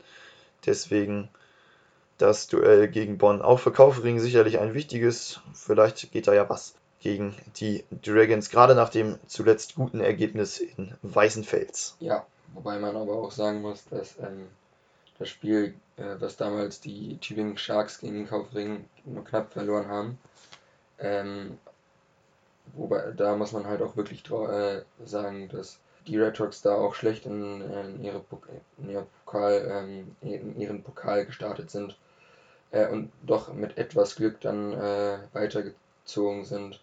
Nur 5 zu 3 gewonnen, hinten gelegen sogar. Ja, und da muss man sagen, wenn das im Pokal so weitergeht, gehen sollte, dann ähm, kann da Bonn äh, sehr, sehr gut äh, auf Chancen hoffen.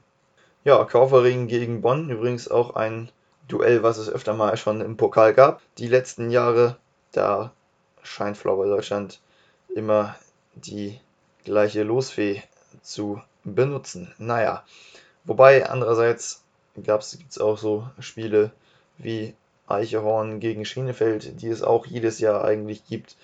Bislang noch nicht. Möglicherweise in der nächsten Runde. Da wird allerdings ja, zwei Teams sein, die da was dagegen haben. Und zu einem kommen wir jetzt. Das sind nämlich die Red Devils in Wernigerode. Die haben ein Gastspiel in Schenefeld. Hm. Und das ist auf jeden Fall vielleicht das zweitspannendste Spiel nach, den, nach dem Erstligaduell zwischen Kaufering und Bonn. Wernigerode in, naja, unteren Tabellen, in der unteren Tabellenhälfte der ersten Liga. Schinnefeld ganz oben äh, auf Tabellenplatz 1 in äh, der zweiten Liga Nordwest. Ähm, es kann definitiv ein sehr, sehr spannendes Spiel werden. Gab es ja letztes äh, Jahr schon zwei Stück von. Ja, und ich bin gespannt, was da passiert.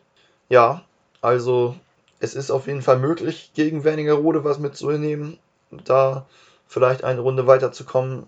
Es wird, glaube ich, ein richtig heißes Spiel, ein richtig heiter, heißer Fight. Und dann gucken wir mal, wer da am Samstag um 19 Uhr am Ende als Sieger vom Platz gehen wird. Sind es dann die Wernigeröder oder tatsächlich die Schenefelder? Für Blau-Weiß kommen jetzt, wie gesagt, die entscheidenden Wochen oder die nächsten beiden Gegner haben durchaus einen hohen Kaliber. Eben jetzt Wernigerode und dann geht es auch in der Liga gegen Eichehorn Bremen. Aber allein damit es nochmal im Pokal gegen Bremen geht, müsste Schenefeld dieses Spiel eigentlich gewinnen. So, wo wir bei Bremen sind, äh, bleiben wir auch, denn Bremen spielt zu Hause ein weiteres, ähm, ja, fast schon Top oder schon Topspiel äh, gegen die Halle aus ähm, Gegen die Saale Biber aus Halle, Saale nicht die Biber Halle aus aus der Saale. Ja. da ist wieder äh, zweite Liga gegen zweite Liga. Jetzt an, andersrum als die Storms und Berlin. Da ist es eher nicht die Tabellen, äh, die im unteren Tabellenhäl der unteren der Tabellenhälfte besiedeln, sondern die obere Tabellenhälfte. Sollte ein spannendes Spiel werden, aber ich denke mal, dass Bremen da auch die Oberhand behalten sollte. Ja, gucken wir mal. Wobei tatsächlich ist ja gerade der Fakt, dass Berlin noch vor Halle in der Tabelle steht. Allerdings gebe ich dir natürlich recht, Halle eigentlich über Berlin anzusiedeln, haben ja auch gegen Berlin das Spiel in Verlängerung gewonnen. Ähm, eine knappe Kiste war das damals, aber ich glaube auch jetzt, dass sich Bremen durchsetzen wird, auch wenn wir hier mit Halle einen Gegner haben, der jetzt zuletzt ein bisschen besser in Fahrt gekommen ist und gerade eben auch diesen deutlichen Sieg über Dessau gefeiert hat. Und ja, wahrscheinlich wird sich da allerdings Bremen durchsetzen. Das wäre mein Tipp. Dann haben wir das Spiel von Donau Floorball gegen die Floor Fighters aus Chemnitz. Chemnitz in aktueller Form sollte da keine Probleme haben mit dem Zweitligisten aus Ingolstadt. Das nächste Spiel ja, das äh, ein, eigentlich an einen Erstligisten dann auch gehen sollte. Oder danach geht es dann auch schon weiter mit einem Erst, Erstliga- und Zweitliga-Duell. Äh, die Dümpner Füchse empfangen zu Hause den TV Schriesheim. Hat definitiv äh, Chancen, auch ein spannendes Spiel zu werden. Aber da denke ich mal, dass der TV Schriesheim auch die Oberhand behalten wird. Ähm, sie spielen, äh, sie haben nicht den schlechtesten Saisonstart in Liga 1 gehabt. Die Dümpner Füchse jetzt auch nicht, aber ähm, da ist dann halt auch noch ein äh, Klassenunterschied von Liga 1 zu Liga 2, denke ich mal, den, der dort auch zu sehen sein sollte. Ja, kleiner, kleiner Punkt, der vielleicht für die Füchse, wenn sprechen könnte, wäre natürlich, dass sie immerhin zu Hause spielen und nicht in Schriesheim. Dann sehe es, glaube ich, ganz düster aus für Dümpten, aber auch so sollte Schriesheim diese Partie gewinnen und in die nächste Runde einziehen. Dann haben wir noch zwei Spiele, eins davon Hannover Mustangs gegen die ETV Piranhas aus Hamburg.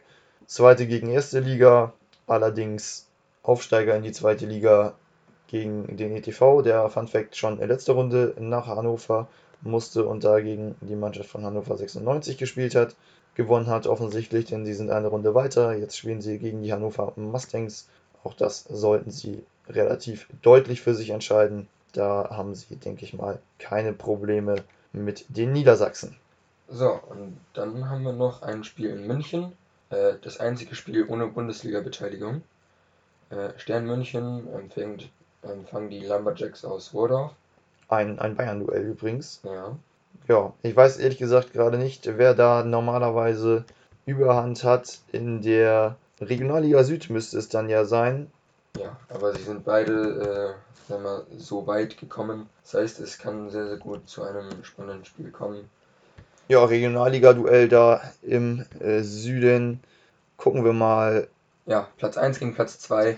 Platz 1 gegen Platz 2 der Regionalliga. Beide haben zwei Spiele gespielt, zwei Siege geholt. Damit haben sie offensichtlich noch nicht gegeneinander gespielt, aber Sind beide in guter Form. sind beide in guter Form. Kann eine spannende Partie werden da unten in Süddeutschland. Ja, das waren die Pokalpartien der Herren. Wie gesagt, die Damenpartien, auf die sind wir schon mal eingegangen. Da haben wir vor allem zwei Bundesliga-Partien. Zum einen eben Hamburg empfängt Wernigerode und dann empfängt, äh, empfangen die SSF Dragons Bonn den UHC Sparkasse Weißenfels. Das die beiden Bundesliga-Duelle im Achtelfinale bei den Damen.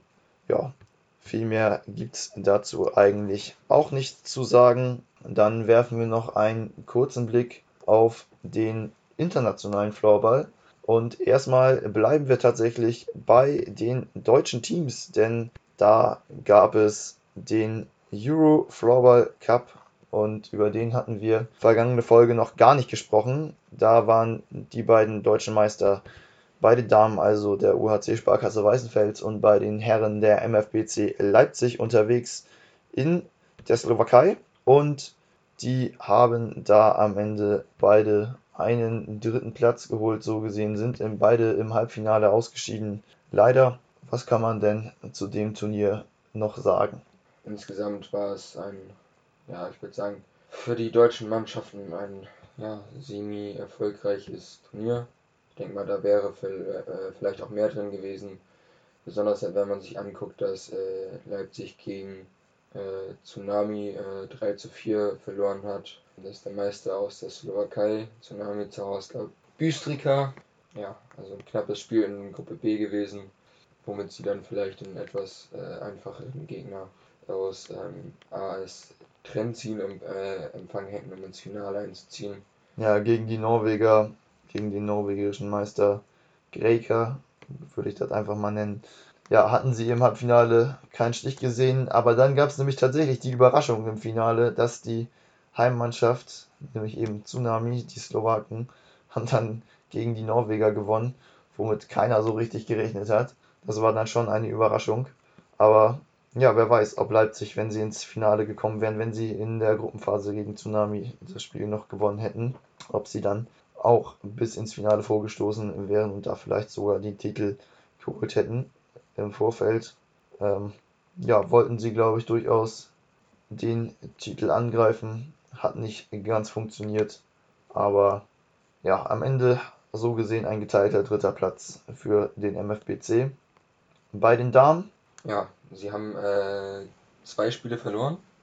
Äh, beide Spiele gegen die äh, Finalisten letztendlich. Äh, sie hatten dann den letztendlichen Gewinner Nauka äh, SAFU äh, in der Gruppe ähm, gegen das russische Team. Das wurde dann relativ deutlich mit 11 zu 3 verloren. Das Halbfinale, das vermeintlich schwere gegen Psyche NM aus der Slowakei, wurde dann mit 6 zu 4 verloren. Ja, das ist, denke ich mal, da war nicht wirklich so viel mehr drin. Vielleicht hätte man das äh, Spiel gegen den, Slowak äh, den slowakischen Meister nochmal enger gestalten können. Also es war mit 6 zu 4 schon eng. Ja.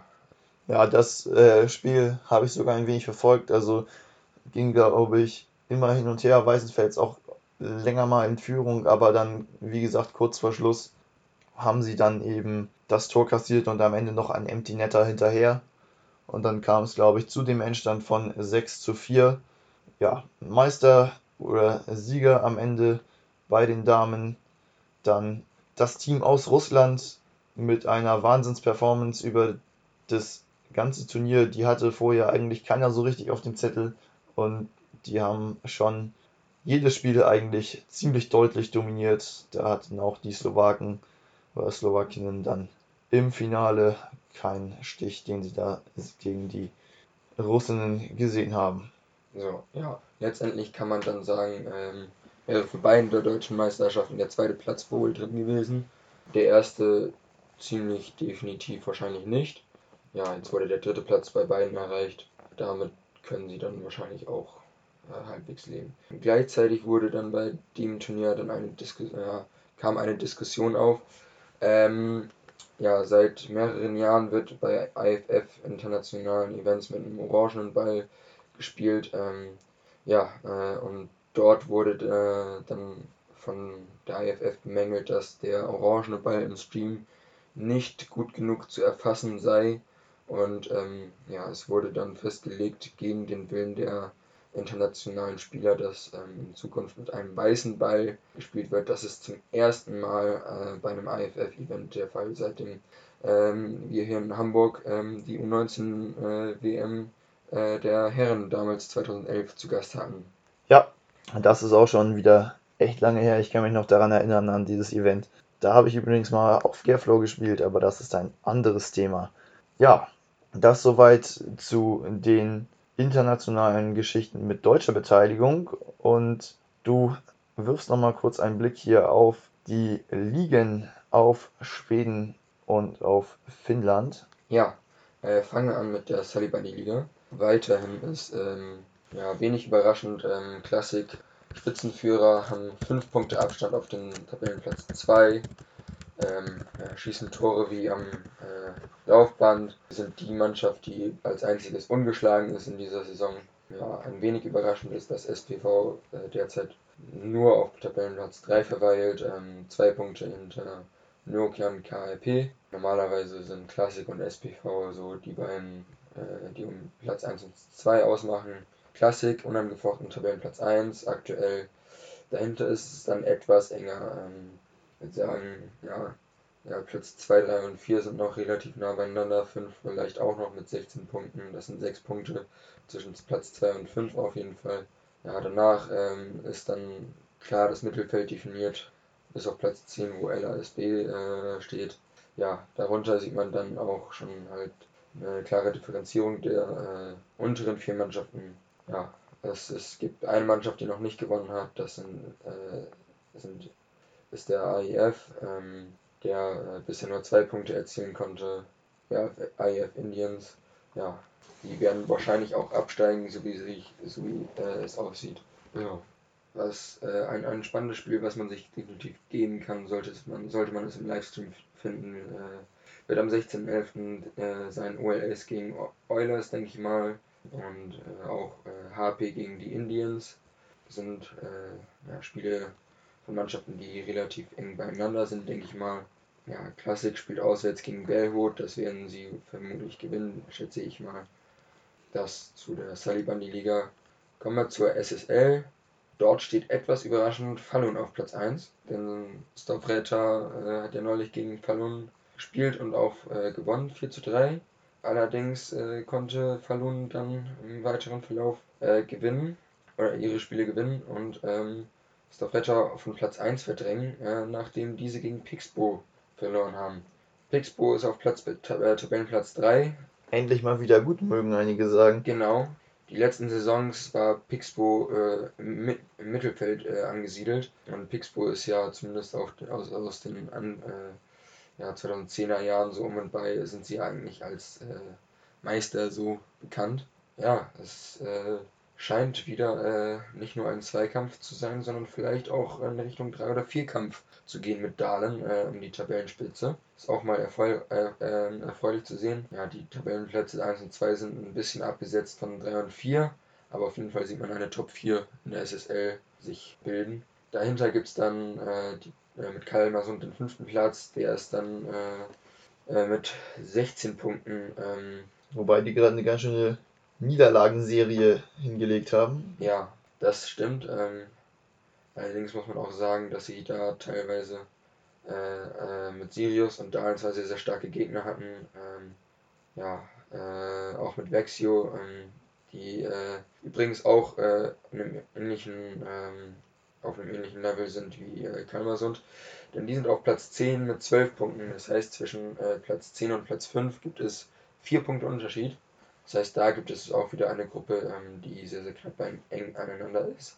Ja, und dann ähm, ist ein bisschen weit hinten, meiner Meinung nach, überraschend äh, Sirius mit nur 9 Punkten auf Platz 11, die dann aber auch die Abschlussgruppe äh, bis zu Bisbee bilden mit, ja, dann 6 Punkten, auch 3 Punkte nur zwischen den letzten vier Teams. Äh, es sind also relativ große Gruppen in der SSL.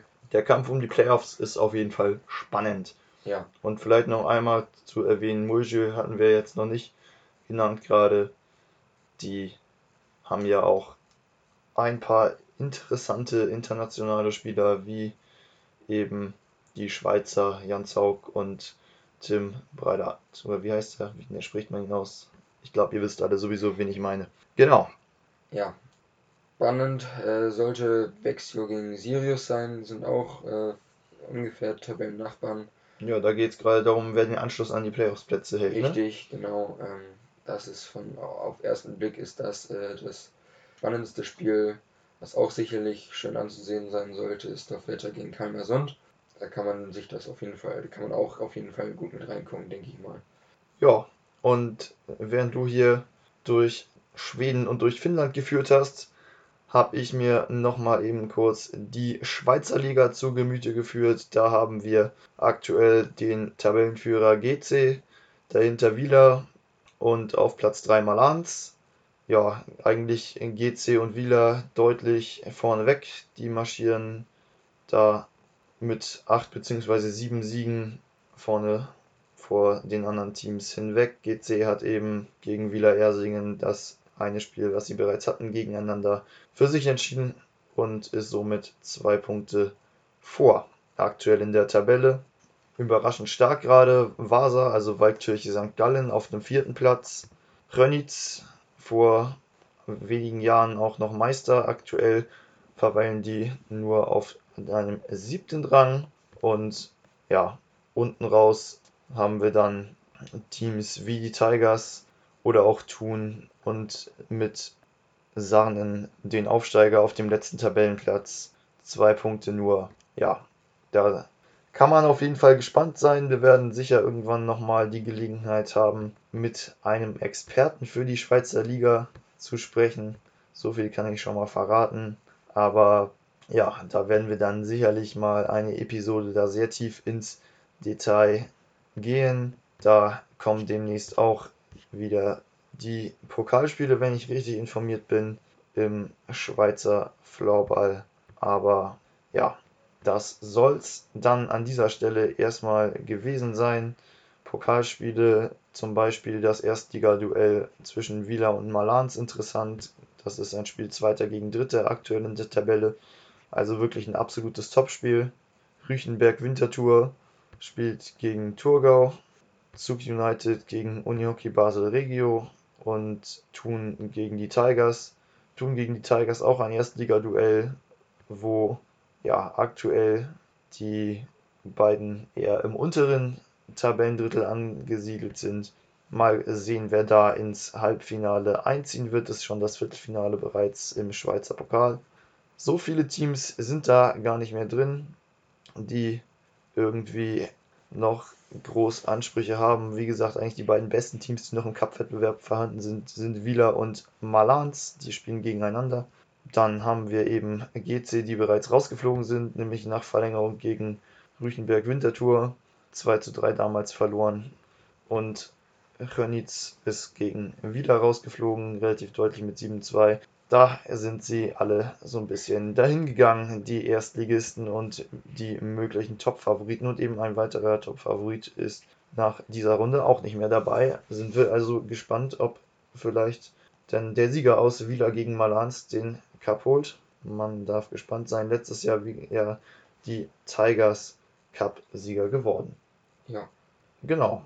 Dann würde ich sagen, haben wir jetzt eine absolute Rekordaufnahme hingelegt. Wir haben die 2 Stunden 20 Marke geknackt. Ja, wir gucken mal, wie wir mit dieser Episode verfahren werden.